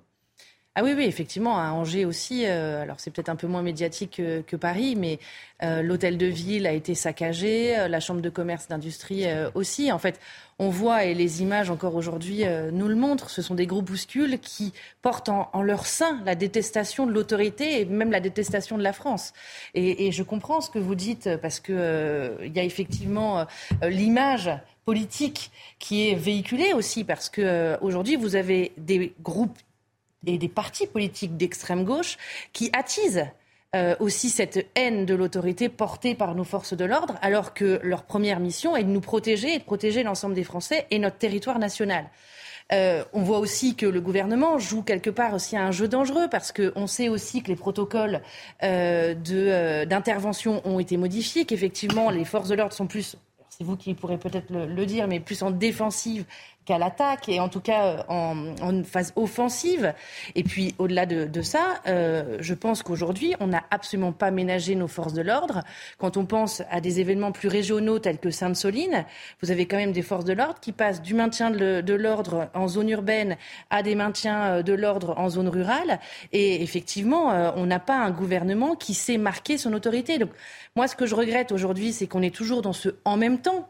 Vous avez le ministre de l'Intérieur qui va utiliser des petites phrases de grande communication, mais la réalité, c'est qu'il faut véritablement soutenir nos forces de l'ordre et derrière faire marcher la machine judiciaire. Parce que moi, j'attends encore les résultats, euh, notamment des arrestations très faibles hein, qui ont eu lieu à Sainte-Soline, mais ensuite, quelles sont les condamnations mmh. Et il faut que la justice aussi passe et aille jusqu'au bout, parce que, euh, et c'est vrai qu'on l'entend souvent sur le terrain, alors moi j'ai plus de gendarmes que de policiers, puisqu'en zone gendarmerie, euh, les zones rurales sont en zone jaune gendarmerie. Euh, mais la réalité, c'est qu'aujourd'hui, ils ont un peu l'impression d'œuvrer et puis de finalement ne pas être suivis dans euh, leur investissement. Donc il faut véritablement que le gouvernement, le ministre de la Justice et le ministre de l'Intérieur soient euh, d'un commun accord déterminé, avec effectivement une annonce aussi et des propos très clairs du président de la République pour condamner tout ce qui se passe. Mais ces groupes, ils sont identifiés. Enfin, je, je crois que tout le monde sait qu'ils sont. Vient de dire, hein, ils euh, depuis longtemps. écoutez, je ne sais pas si on va en parler euh, par la suite. Nous, euh, dès hier, par rapport aux, violences, on a fait un, un communiqué de presse, pardon, pour que justement ces criminels, parce qu'on va appeler ça, faut appeler un chat un chat, mmh. ces criminels, qu'on ait des outils pour euh, législatif des, des mots encore plus et politique euh, au niveau du gouvernement pour que ces criminels, on puisse, euh, on puisse les empêcher d'aller sur les, manifestations. Je pense qu'on a eu une réponse ce matin, peut-être qu'on va en parler, du ministre de l'Intérieur, suite à notre revendication. Sandra Buisson. Oui, effectivement, euh, le Gérald Darmanin s'est exprimé ce matin sur euh, BFM TV et, RTL. Euh, il a expliqué qu'il voulait remettre l'ouvrage sur le métier pour l'interdiction administrative de, manifester. Alors, peut-être un point déjà de ce qui est faisable actuellement ou pas. L'interdiction, interdire à quelqu'un d'aller manifester, c'est possible aujourd'hui en judiciaire. Ça veut dire quand vous avez commis des faits répréhensibles, par exemple si vous avez vous êtes euh, présenté pour être jugé en comparution immédiate parce que vous avez commis euh, des, violences. Si vous demandez un, délai pour être jugé, hein, c'est ce qui est possible pour n'importe quel justiciable, eh bien, avec le contrôle judiciaire, vous pouvez avoir une interdiction de manifester. C'est ce qui est arrivé à un étudiant à Rennes le 23 mars, jugé le 26 avril. En attendant, il a été libre, sous contrôle judiciaire, interdiction de manifester et de sortir de chez lui entre 22h et 7h du matin. Au moment du jugement, si vous êtes condamné, la peine aussi peut être assortie d'une interdiction de manifester pendant plusieurs mois. On l'a vu, on l'a constaté nous-mêmes dans les comparutions immédiates au moment des Gilets jaunes, c'était euh, prononcé. Là, ce que veut Gérald Darmanin et ce que demandaient euh, différents syndicats de police depuis plusieurs années, c'est que les préfets puissent interdire à quelqu'un d'aller manifester s'il est connu de la police ou des renseignements comme étant un individu violent en manifestation. C'était la mesure phare du projet de loi euh, anti-casseurs du printemps 2019. On était alors en plein mouvement euh, des Gilets jaunes et euh, la loi avait été validée, mais une mesure avait été censurée par le Conseil et c'était celle-là. le texte prévoyait que le préfet puisse interdire de manifestation toute personne qui présentait une menace d'une particulière gravité pour l'ordre public. S'il ne respectait pas l'interdiction de manifester, ça pouvait se solder par 6 euh, mois de prison et 7 500 euros d'amende. En même temps que l'interdiction, le préfet prononçait aussi une inscription au FPR, au fichier des personnes recherchées. Les, défenseurs des libertés euh, publiques euh, avaient dénoncé une atteinte à la liberté d'aller et venir, aux droits d'expression collective et de, réunion, tous des droits qui sont protégés par la Constitution. Pourquoi ça a été euh, censuré parce que, selon le Conseil constitutionnel, les préfets avaient euh, trop de marge de manœuvre pour décider des motifs justifiant cette interdiction. Le Conseil qui a dit qu'au vu de, de la portée de cette interdiction, des motifs qui pouvaient la justifier, des conditions de sa contestation, eh bien, ça portait une atteinte au droit d'expression collective des idées et des opinions qui n'était pas adaptée, nécessaire et proportionnée. Dans la foulée, les autorités avaient dit très bien, on prend acte, cette mesure est retoquée par le Conseil constitutionnel, mais on retravaillera pour reproposer un texte. Ce qui n'a pas été le cas pendant, euh, enfin, depuis 2019.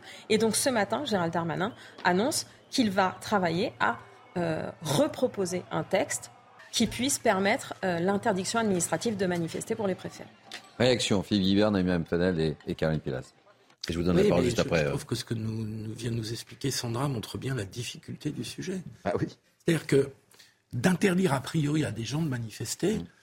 euh, ça peut être utilisé, c'est une disposition qui peut être utilisée de façon arbitraire s'il n'y a pas des règles extrêmement strictes. Parce que si on commence à donner au préfet le pouvoir de dire qui a le droit de manifester et qui n'a pas le droit de manifester, euh, ça devient un peu compliqué dans un pays de liberté publique. Exactement. Je vous signale quand même que ces dernières semaines, au-delà des, violences inadmissibles euh, auxquelles on a hélas assisté euh, hier, mais je vous signale que ces dernières semaines, il y a eu des arrêtés contre les casseroles, rebaptisés euh, ustensile. D'une formule un peu plus complexe. Un détournement de la loi antiterroriste. Un détournement de la loi antiterroriste. Je vous signale que euh, samedi soir, lors de la finale de la Coupe de France, la justice a cassé un mm. arrêté interdisant de manifester. Mm. Donc il faut faire attention parce qu'il y a une volonté légitime d'empêcher ces black blocs de gâcher une manifestation et de commettre des dégâts considérables, sans parler des, des agressions hein, de graves contre les, contre les policiers, qui est parfaitement légitime, qu'on partage tous. Mais le moyen et les, outils dont on dispose sont très compliqués et on est à chaque fois un peu sur le chemin de crête entre la prévention légitime contre des actes mm. violents et puis l'arbitraire. C'est pour ça, je termine juste là-dessus, Neymar, que j'aime pas qu'on parle de terrorisme à propos de toute violence politique, parce que à chaque fois qu'on parle de terrorisme, on constate qu'il y a eu du détournement de lois antiterroristes et que si tout est terrorisme, si toute violence politique y compris tout à fait inadmissible, mm. devient du terrorisme, on va commencer à utiliser l'arsenal antiterroriste pour réprimer les manifestations.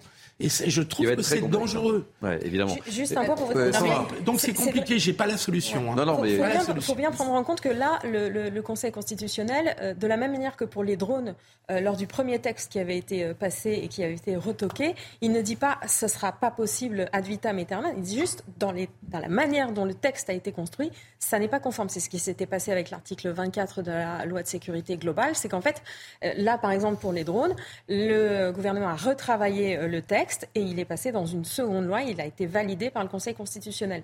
Donc il faut voir dans quelle mesure ils peuvent arriver à construire un texte qui soit euh, utile pour euh, les forces de l'ordre, pour protéger euh, les manifestations et éviter aux casseurs de venir et qui respecte les libertés publiques. Naïm Fadel et Karine Pilat et Anne Norblin juste après. Quand des corpuscules viennent dans une démarche de s'attaquer aux policiers, à nos forces de l'ordre, quand ils viennent armés, comment appeler ça? Dans ce cas-là, on n'a pas la même chose dans d'autres cas. Hmm. Faisons attention à ça.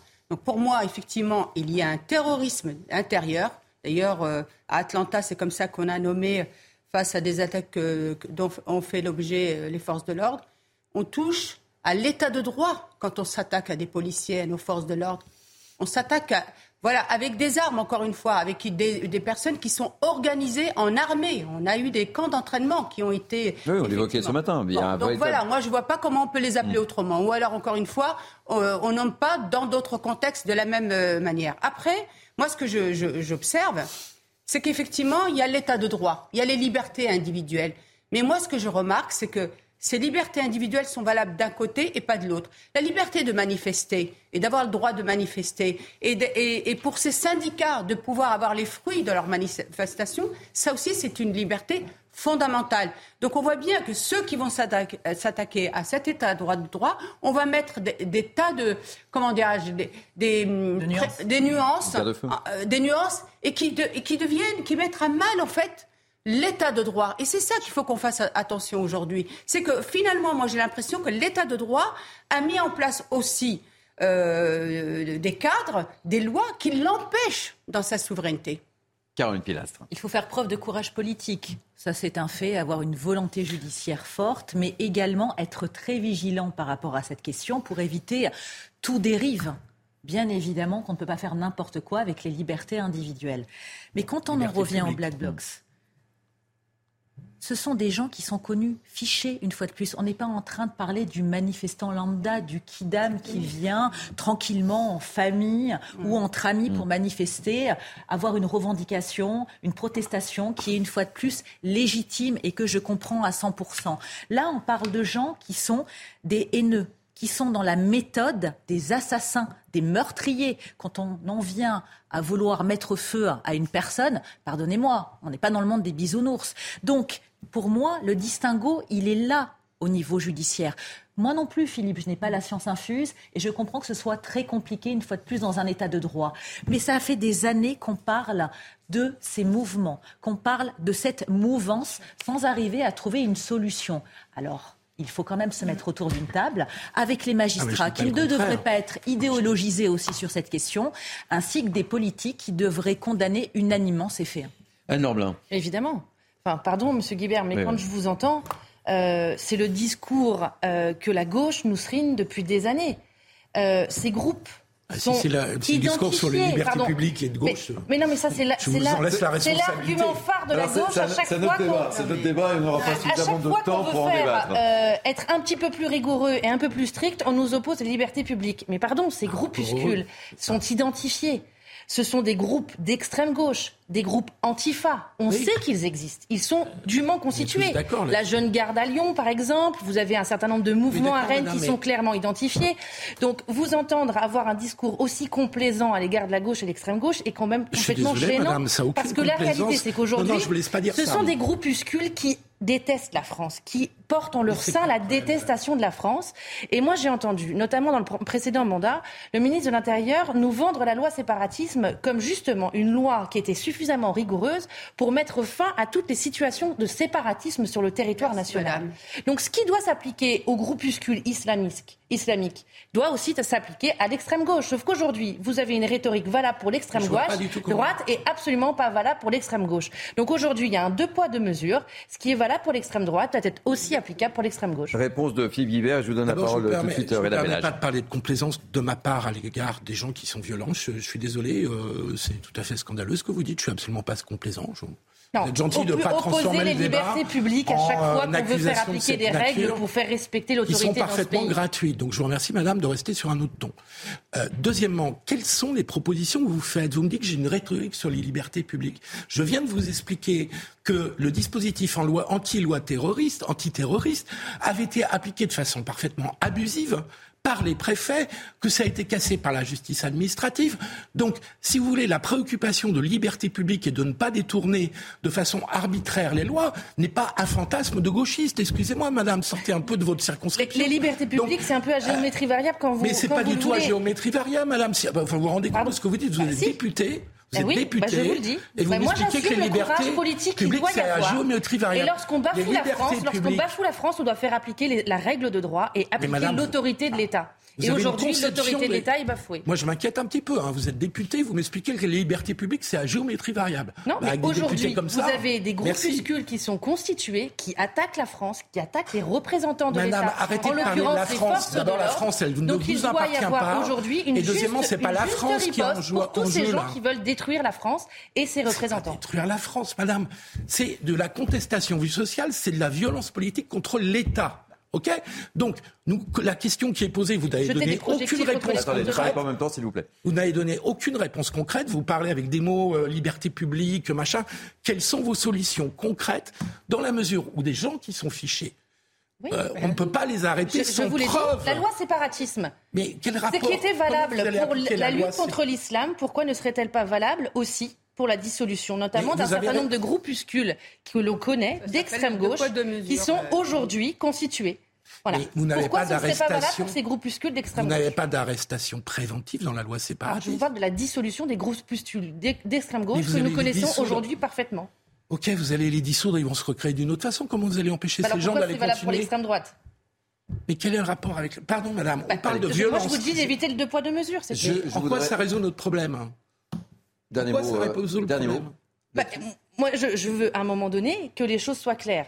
Si on Elles doit, on peut, rés- bah si, si on peut résoudre un problème en, di- en donnant, euh, en dissou, en dissolu, dissolant, pardon, euh, le Dissolant. dis- oui, euh, les groupuscules d'extrême droite et notamment tous les groupuscules islamiques, ce qui était valable notamment lorsqu'on Oui. a eu cette. Non mais répondez juste à ma question.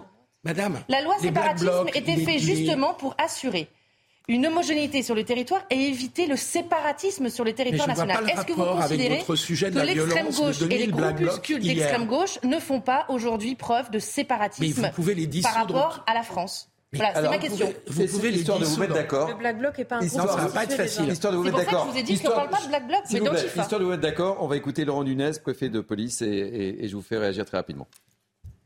La singularité de la journée d'hier par rapport aux 12 précédentes, c'est qu'hier, il y avait un niveau de violence dans ce pré-cortège chez les casseurs, chez les individus ultra, qui a dépassé euh, largement le niveau de violence qu'on avait euh, constaté Pourquoi? sur les Parce 12 qu'ils étaient plus nombreux?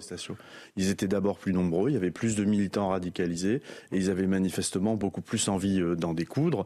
Moi, j'ai 250 fonctionnaires de police ou militaires de gendarmerie qui sont blessés, 259 blessés, hein, dont, euh, Juste à dont- Paris. juste à Paris, juste à Paris, dont 31 qui ont été conduits à l'hôpital. Donc c'est énorme. Et donc voilà, donc on a eu à affaire à euh, des casseurs très déterminés. Philippe Guibert, le mot de la fin. Non, mais là, c'est pas le mot de la fin. hein. Mais, mais euh, les Black Blocs sont pas des associations que vous pouvez dissoudre. Ah, c'est pour Donc ça que je vous ai pouvez- parlé d'Antifa, de groupes d'extrême gauche. Oui, je vous ai parlé madame, de la jeune garde à Lyon, de Nantes révoltée Madame, que Darmanin avait annoncé Mais- dissoudre Non, en mais ils sont janvier. Il doit les arrêter en prévention. Voilà. Écoutez, ça fait ça. une heure, ça fait juste une heure qu'on parle des Black Blocs et vous me parlez d'autre chose que des Black Blocs. Donc vous n'apportez pas de solution. selon le problème, notre problème de liberté publique, c'est de savoir comment on empêche des Black Blocs d'agir. Et là-dessus, je suis désolé, vous n'apportez aucune solution. Bah, quelle est la vôtre discours est purement Quelles sont vos solutions Alors, ce que je vous propose, Je suis on va marquer une vous, pause. hein. On va marquer une pause. Euh, les débats sont très animés, mais j'en doutais pas, 35 secondes. On parlera de tout ça. Je vous donnerai la parole, évidemment, euh, Reda euh, Bellage, et on parlera également de l'utilisation des drones, qui était également une première et qui euh, vous ont été très utiles, très utiles. Vous êtes bien sur Mini News et les débats sont très animés en ce mardi 2 mai. À tout de suite. Soyez les bienvenus, il est quasiment 13h30. C'est la dernière ligne droite pour Midi News en ce mardi avec des débats très animés ce midi. Mais euh, on va reprendre ces débats dans quelques instants parce que tout de suite c'est l'info et l'info c'est Audrey Berthaud.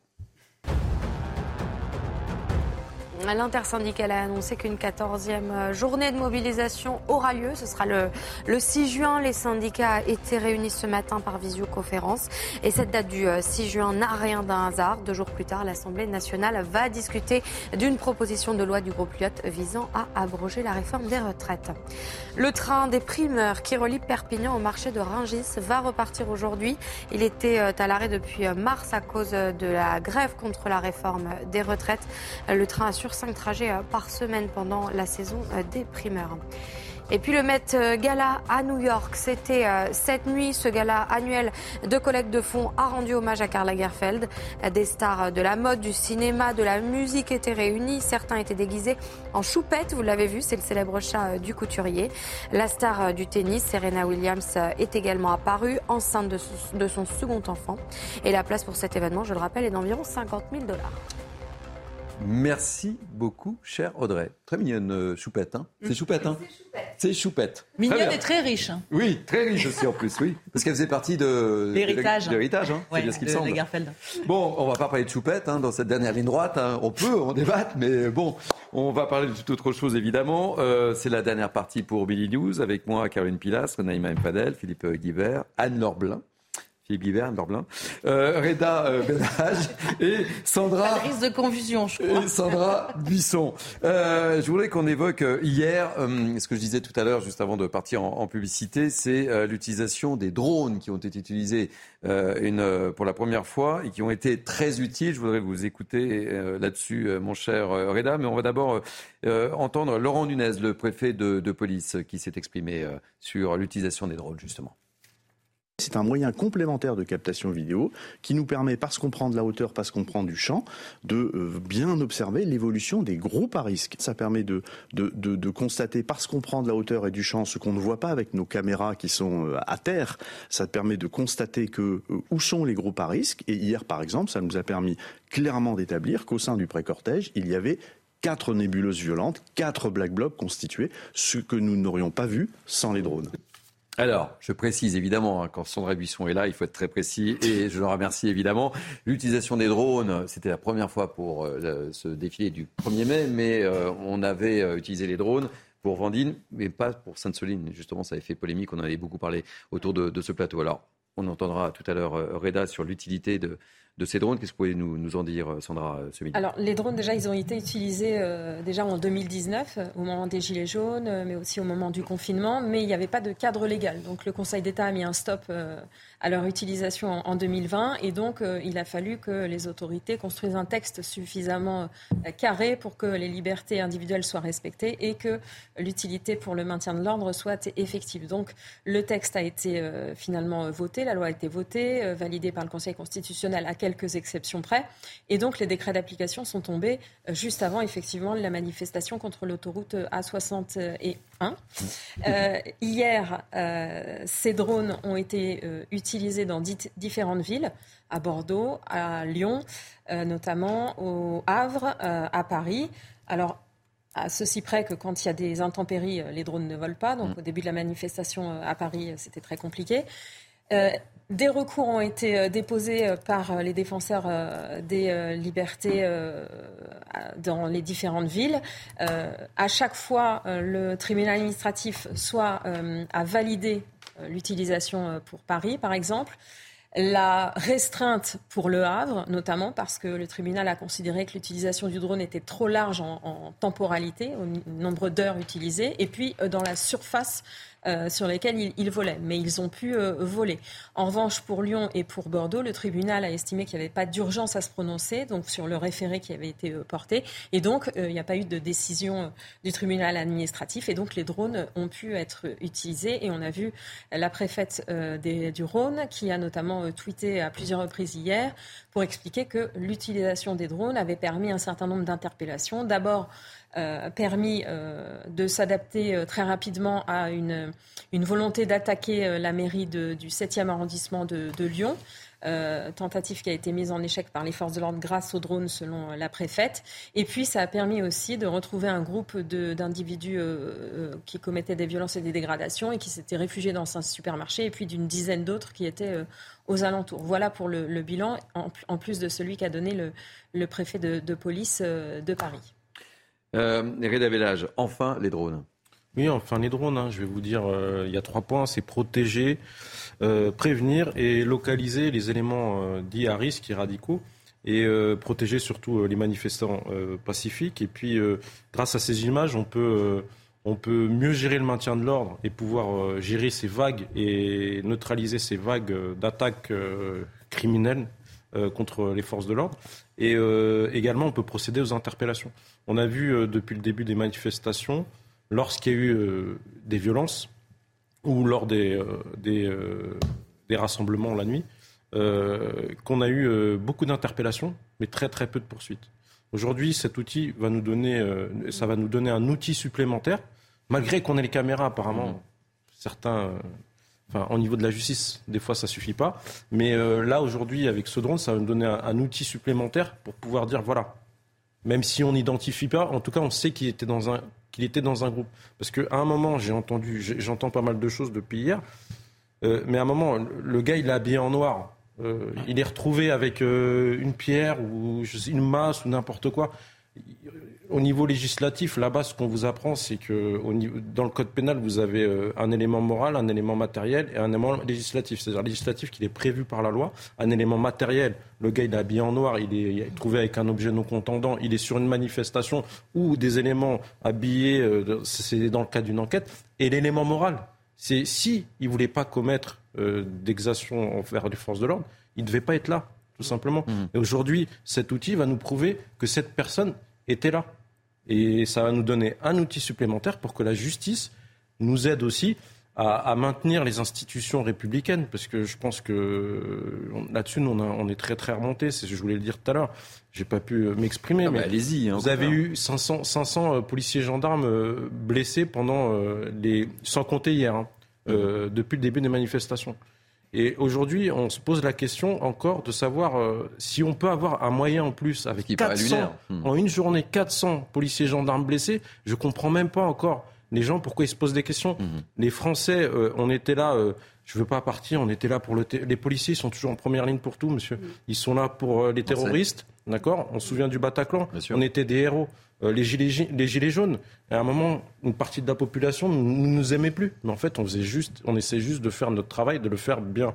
Aujourd'hui, on s'attaque aux institutions républicaines. C'est des gens, je ne fais pas de politique, mais c'est des gens que, que le peuple a choisi. D'accord?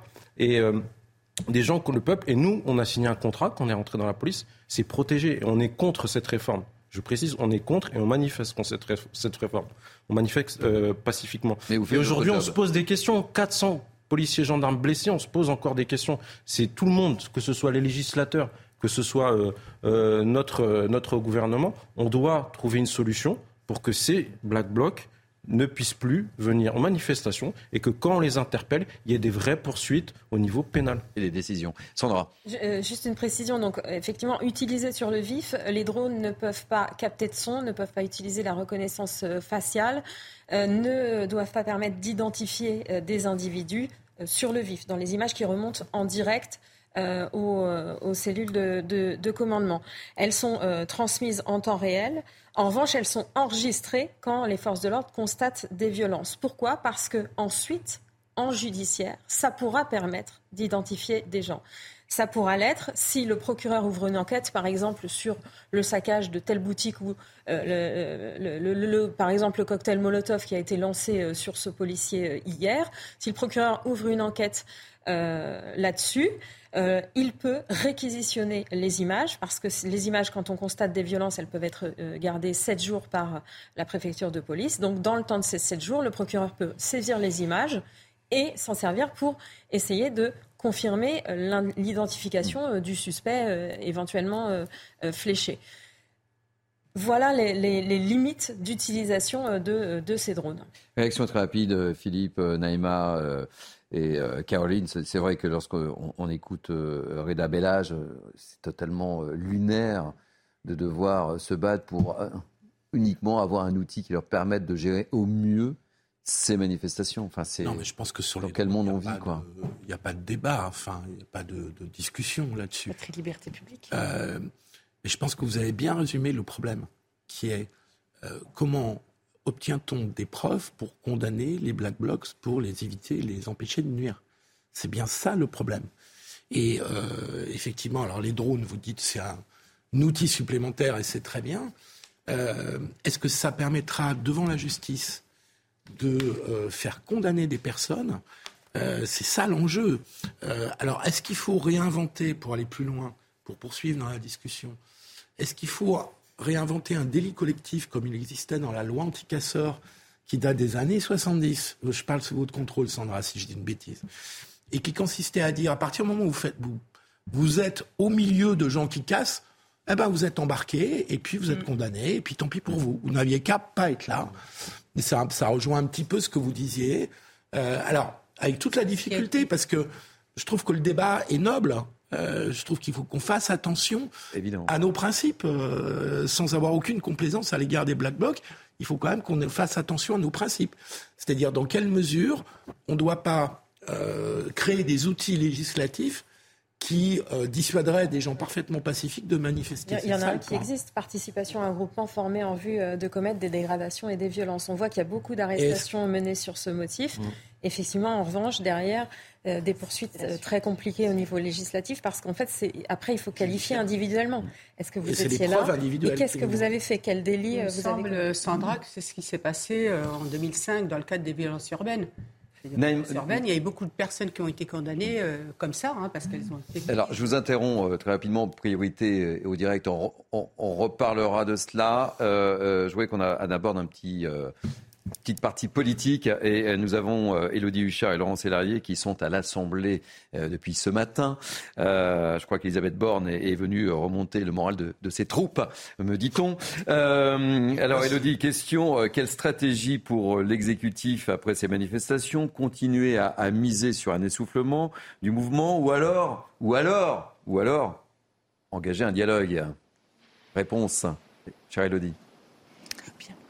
Eh bien, les deux. De toute façon, euh, vous le savez, le, président de la République, tout comme Elisabeth Borne, ont toujours souhaité euh, que le dialogue euh, social batte son plein. C'est les syndicats eux-mêmes qui le refusent. Et ça, ça n'est pas l'exécutif qui va pouvoir modifier l'attitude des syndicats, bien évidemment. Vous le disiez, Thierry, Elisabeth Borne était devant les députés de l'intergroupe, donc tous les députés qui appartiennent à la majorité présidentielle.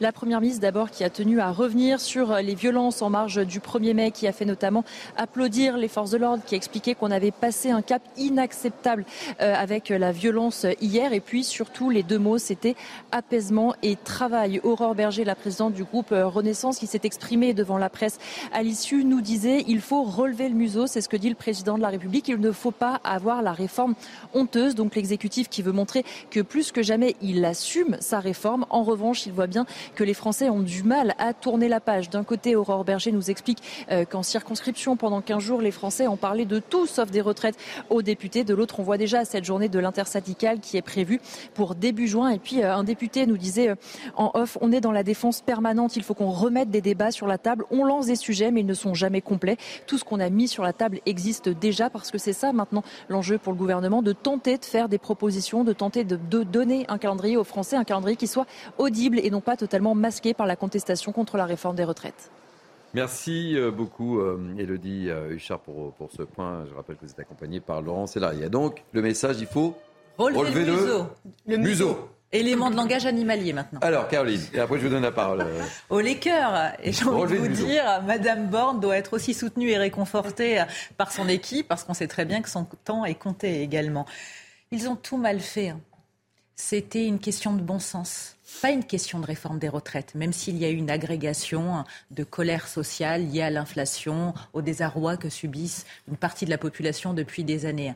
Mais ça n'est pas sous prétexte qu'ils veulent que cette séquence, que cette page soit tournée, qu'elle le sera concernant hmm. une majorité de population qui est contre cette réforme des retraites.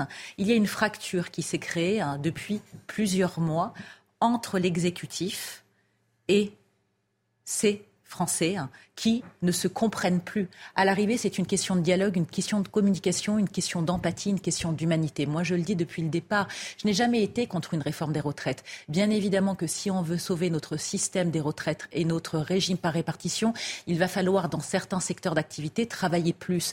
Mais cela a été tellement mal ficelé, cela a été tellement méprisant en termes de petites phrases. Il n'y a pas eu de concertation des uns et des autres. Je le rappelle aussi, quand ils allaient sur les plateaux télé hein, ou dans les stations radio. C'était tout et son contraire. Hmm. Il n'était même pas à la page. Donc comment voulez-vous qu'une Française qui est déjà en déficit démocratique, abstentionniste régulièrement, fasse confiance aux politiques? C'est délétère. Donc à mon avis, là, la fracture continuera durant quatre ans, même s'il va bien falloir. Il y a quatre ans à tenir. Il y a des réformes à venir. La loi travail, la loi sur l'immigration. Mais si on n'a plus confiance au chef de l'État envers cet exécutif Que va-t-il se passer hein, pour essayer de réformer le pays ou tout simplement parler d'apaisement? Les petits mots, hein, ça suffit. Là, c'est une question de psychologie et ils n'ont rien compris. Naïm Fadel. Non, mais d'autant plus que. C'est vrai qu'hier, on a évoqué aussi le tweet d'Elisabeth Borne juste avant la manifestation qui était euh, pour le moins un peu. Euh, oui, déconnecté. Un, peu déconnecté de la réalité. De, la réalité et de, cette colère et de cette grogne. Non, mais effectivement, je pense qu'ils ont tout, euh, tout faux, quoi. Parce que cette réforme, maintenant, ça devient une petite réformette de. Voilà, qu'il faudra certainement revenir dessus, malheureusement, et on se dit tout ça pour ça. Eh effectivement, on était beaucoup. Parce qu'étendu, l'exécutif euh, passe à autre chose. Hein. Oui, mais enfin, les messages qu'ils envoient, c'est ça. On passe à autre chose. Ça va être difficile avec euh, ce nouveau rendez-vous d'ici juin, mais euh, qu'est-ce qu'on peut faire de toute façon? Non, mais passer à autre chose. Sauf qu'aujourd'hui, on sent bien que les Français ne sont pas prêts à passer à autre chose. Mm. Et moi, je voudrais relever ce que a dit Reda et dire encore une fois, tout mon soutien à nos forces de l'ordre, parce que c'est vrai que c'est eux qui payent euh, le prix euh, un peu de cet entêtement aussi euh, du, gouvernement. Moi, je voudrais dire qu'ils sont là pour les, nos forces de l'ordre pour, avant tout, nous protéger. Ils, ils risquent leur vie pour nous protéger. Ils sont les garants de nos institutions. Ils sont les garants de notre État de droit. Ils sont les garants de la République. Donc aujourd'hui, ce n'est pas normal qu'on ne les protège pas plus que ça. Philippe Guibert, relever le museau, ça vous inspire quoi Relever le museau. C'est un programme, ça. Hein on tape beaucoup, et tout à l'heure on le faisait avec. Euh, Moi-même, je le faisais avec le député de la majorité. Euh, ah non, je suis député Les Républicains. Non, non, je, je, parlais de votre prédécesseur. Euh, je, je, je, ne confonds pas. Mais justement, puisqu'on a tapé sur la majorité, le pouvoir en place, on pourrait aussi interpeller les Républicains. Parce que dans cette crise politique et dans cette crise démocratique, il y a une grosse responsabilité du pouvoir, je pense que nous sommes tous d'accord.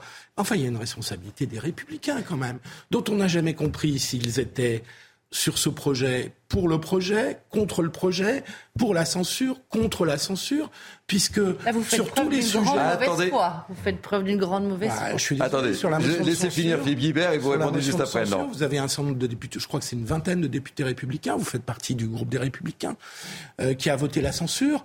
L'autre s'est abstenu, donc ne l'a pas voté. Donc, un tiers. L'impossibilité d'avoir une majorité à l'Assemblée repose beaucoup aussi sur les républicains. Et donc, à un moment donné, puisque vous ne voulez ni censurer le gouvernement, ni faire une coalition parlementaire avec lui, bah vous avez une responsabilité dans le bazar ambiant, chère madame. Alors, réponse à Norbla. Il ne faut pas tout confondre. Euh, ah, nous n'avons pas été élus avec la photo d'Emmanuel Macron sur notre affiche aux législatives. nous ne portons pas la politique du gouvernement. Nous ne portons pas la politique d'Emmanuel Macron. La responsabilité aujourd'hui, elle appartient à Emmanuel Macron à sa première ministre, à son gouvernement. C'est à eux de fixer euh, le cadre et la ligne pour les cinq ans à venir. Nous ne portons pas cette responsabilité. Nous sommes élus dans l'opposition et nous formulons des, propositions énormes sur les, retraites. Ils ont fait des concessions énormes parce que vous savez très bien que le ils projet. Sont sont pas assez, allés assez loin, vous le savez très bien. Mais nous avons effectivement, mais là je vais vous répondre. Là, quand même, tout a été ah bah, négocié avec la majorité sénatoriale. Il y a beaucoup de choses qui auraient pu être faites. Et d'ailleurs, il y a aussi beaucoup de choses qui ont été retoquées au Conseil constitutionnel. Donc aujourd'hui, la réforme et pour, être honnête, la réforme qui aboutit euh, a été euh, excusée d'un certain nombre de propositions, notamment des Républicains. Donc voilà, ne dites pas tout et son contraire, mais simplement, les Républicains ne portent pas la responsabilité. Si vous pouvez simplement me laisser terminer.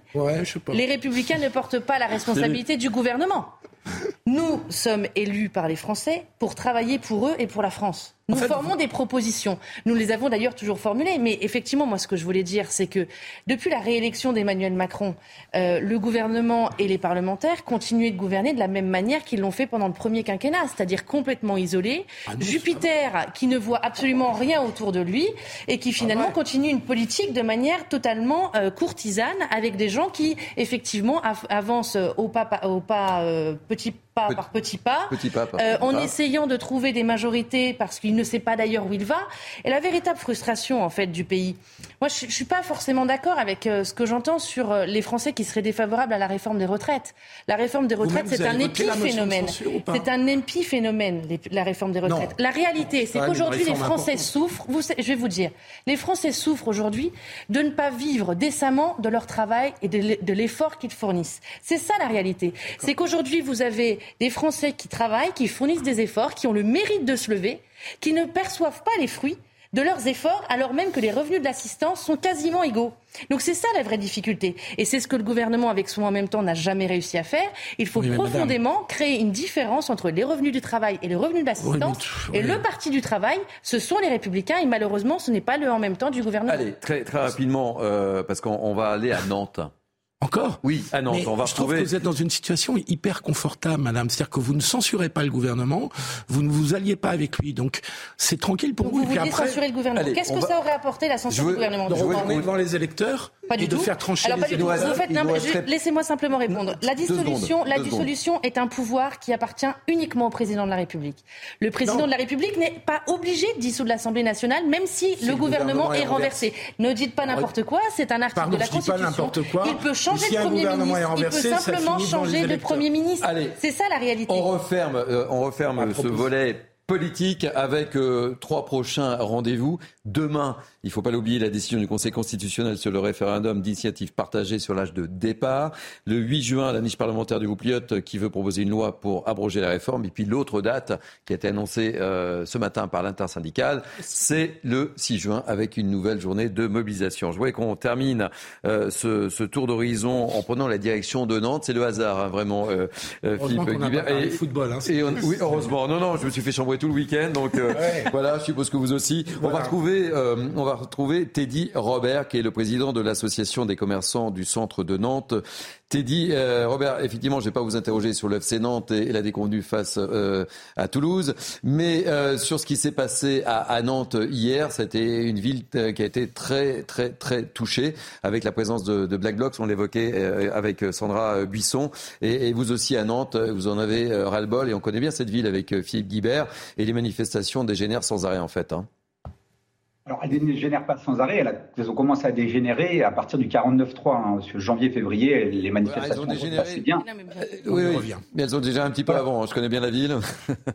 je vous laisse parler. Notre-Dame-des-Landes. Euh, mais effectivement, euh, euh, effectivement, les commerçants aujourd'hui euh, sont touchés, sont impactés. On, on, on, a un nombre de vitrines euh, énormes qui, qui ont été impactées. Mais au début, les Black Blocs visaient certaines boutiques euh, proches du capitalisme. Et là, au 1er mai, on a été sidéré parce que une boutique de vélo, euh, rien à voir avec le capitalisme, une boutique, euh, une, une, une, école d'informatique, euh, porte ouverte, euh, Monoprix, Dose Beauty, voilà, ça, ça, ça, c'est des boutiques aujourd'hui qui ne sont pas des boutiques, des boutiques qui sont habituellement impactées. Hein. Et là, cassées, et heureusement qu'il n'y avait, il y avait pas d'employés dedans parce que parce que parce que c'est une frayeur aussi pour nos employés. Hein. Il y a une pétition qui est, qui est, qui est en cours, je crois, Teddy Robert, hein, sur, sur la ville de Nantes. Hein. Ah, je suis pas au courant, c'est possible. Ça vient pas de notre association, hein. nous, on est une association de commerçants. On regroupe 400 commerçants dans le centre-ville. Euh, on est voilà, on est on, on est 70% des commerçants de centre-ville sont des indépendants. Donc aujourd'hui, euh, euh, on est énormément impacté pour ce qui se passe dans nos commerces aujourd'hui. Et comment agissent vos, vos collègues commerçants là aujourd'hui? Ah bah, ils sont députés parce que parce que c'est perte de chiffre d'affaires. On a l'inflation, on a eu le Covid, on a un problème de recrutement euh, partout, restauration et ailleurs. Et, et, et, maintenant, depuis deux mois, on a, on a des manifestations avec une partie qui se passe bien, voilà, et une partie de casseurs qui, qui font perdre énormément de chiffre d'affaires. Philippe Guibert a une question à vous poser. Oui, bonjour monsieur. Je voulais savoir comment ça se passait avec les assurances. C'est-à-dire qu'est-ce que vous étiez en cas de dégradation de bris de vitres, etc., de vitrines, pardonnez-moi, euh, est-ce que vous étiez remboursé assez rapidement? Alors, c'est pas une question de remboursement. On est remboursé, c'est pris en charge. Le problème, c'est qu'on a, c'est qu'on a des malus qui augmentent. Hein. C'est comme la voiture, on a des malus. Ouais, on peut avoir après des assurances qui nous refusent de nous réassurer en disant ici c'est trop risqué, Nantes c'est trop risqué, on ne veut plus vous assurer. Donc là, c'est 100% de prise en charge. Donc on a, on a plutôt des problèmes de, de réassurance sur un secteur euh, où, où, où, ça s'empire parce que c'est à répétition. Hein. Ouais, je comprends. Merci, merci beaucoup euh, Teddy Robert. Je rappelle que vous êtes le président de l'association des commerçants du centre de Nantes. Voilà, ainsi se termine Bilinou. Je pense que nous avons fait un tour complet de la situation. Merci euh, de m'avoir accompagné, Caroline Pilas. C'est un plaisir de vous recevoir pour la première fois sur mon, sur mon, plateau. Merci Naïma Fadel, une fidèle. Merci Philippe Guibert. Vous voyez, on a parlé de Nantes. Merci Malheureusement, euh, dans des conditions, j'aurais préféré autres. merci Anne Norblin. On est quand vous voulez. Merci euh, Reda Bellage. Merci de, tout, de, votre témoignage. Surtout, merci Sandra Buisson. Je voudrais remercier également Abiba Nguizou qui m'a aidé à préparer cette émission avec euh, Martin Haïm, euh, également Théo Grévin. Merci à Jacques Sanchez, à Nicolas euh, Nissim à la programmation. Merci aux équipes en régie. Vous pouvez bien sûr revivre cette émission sur notre site cnews.fr. Et puis tout de suite, c'est la parole en français avec l'ami Clélie Mathias. Belle journée sur CNews et je vous retrouve demain à midi pour News.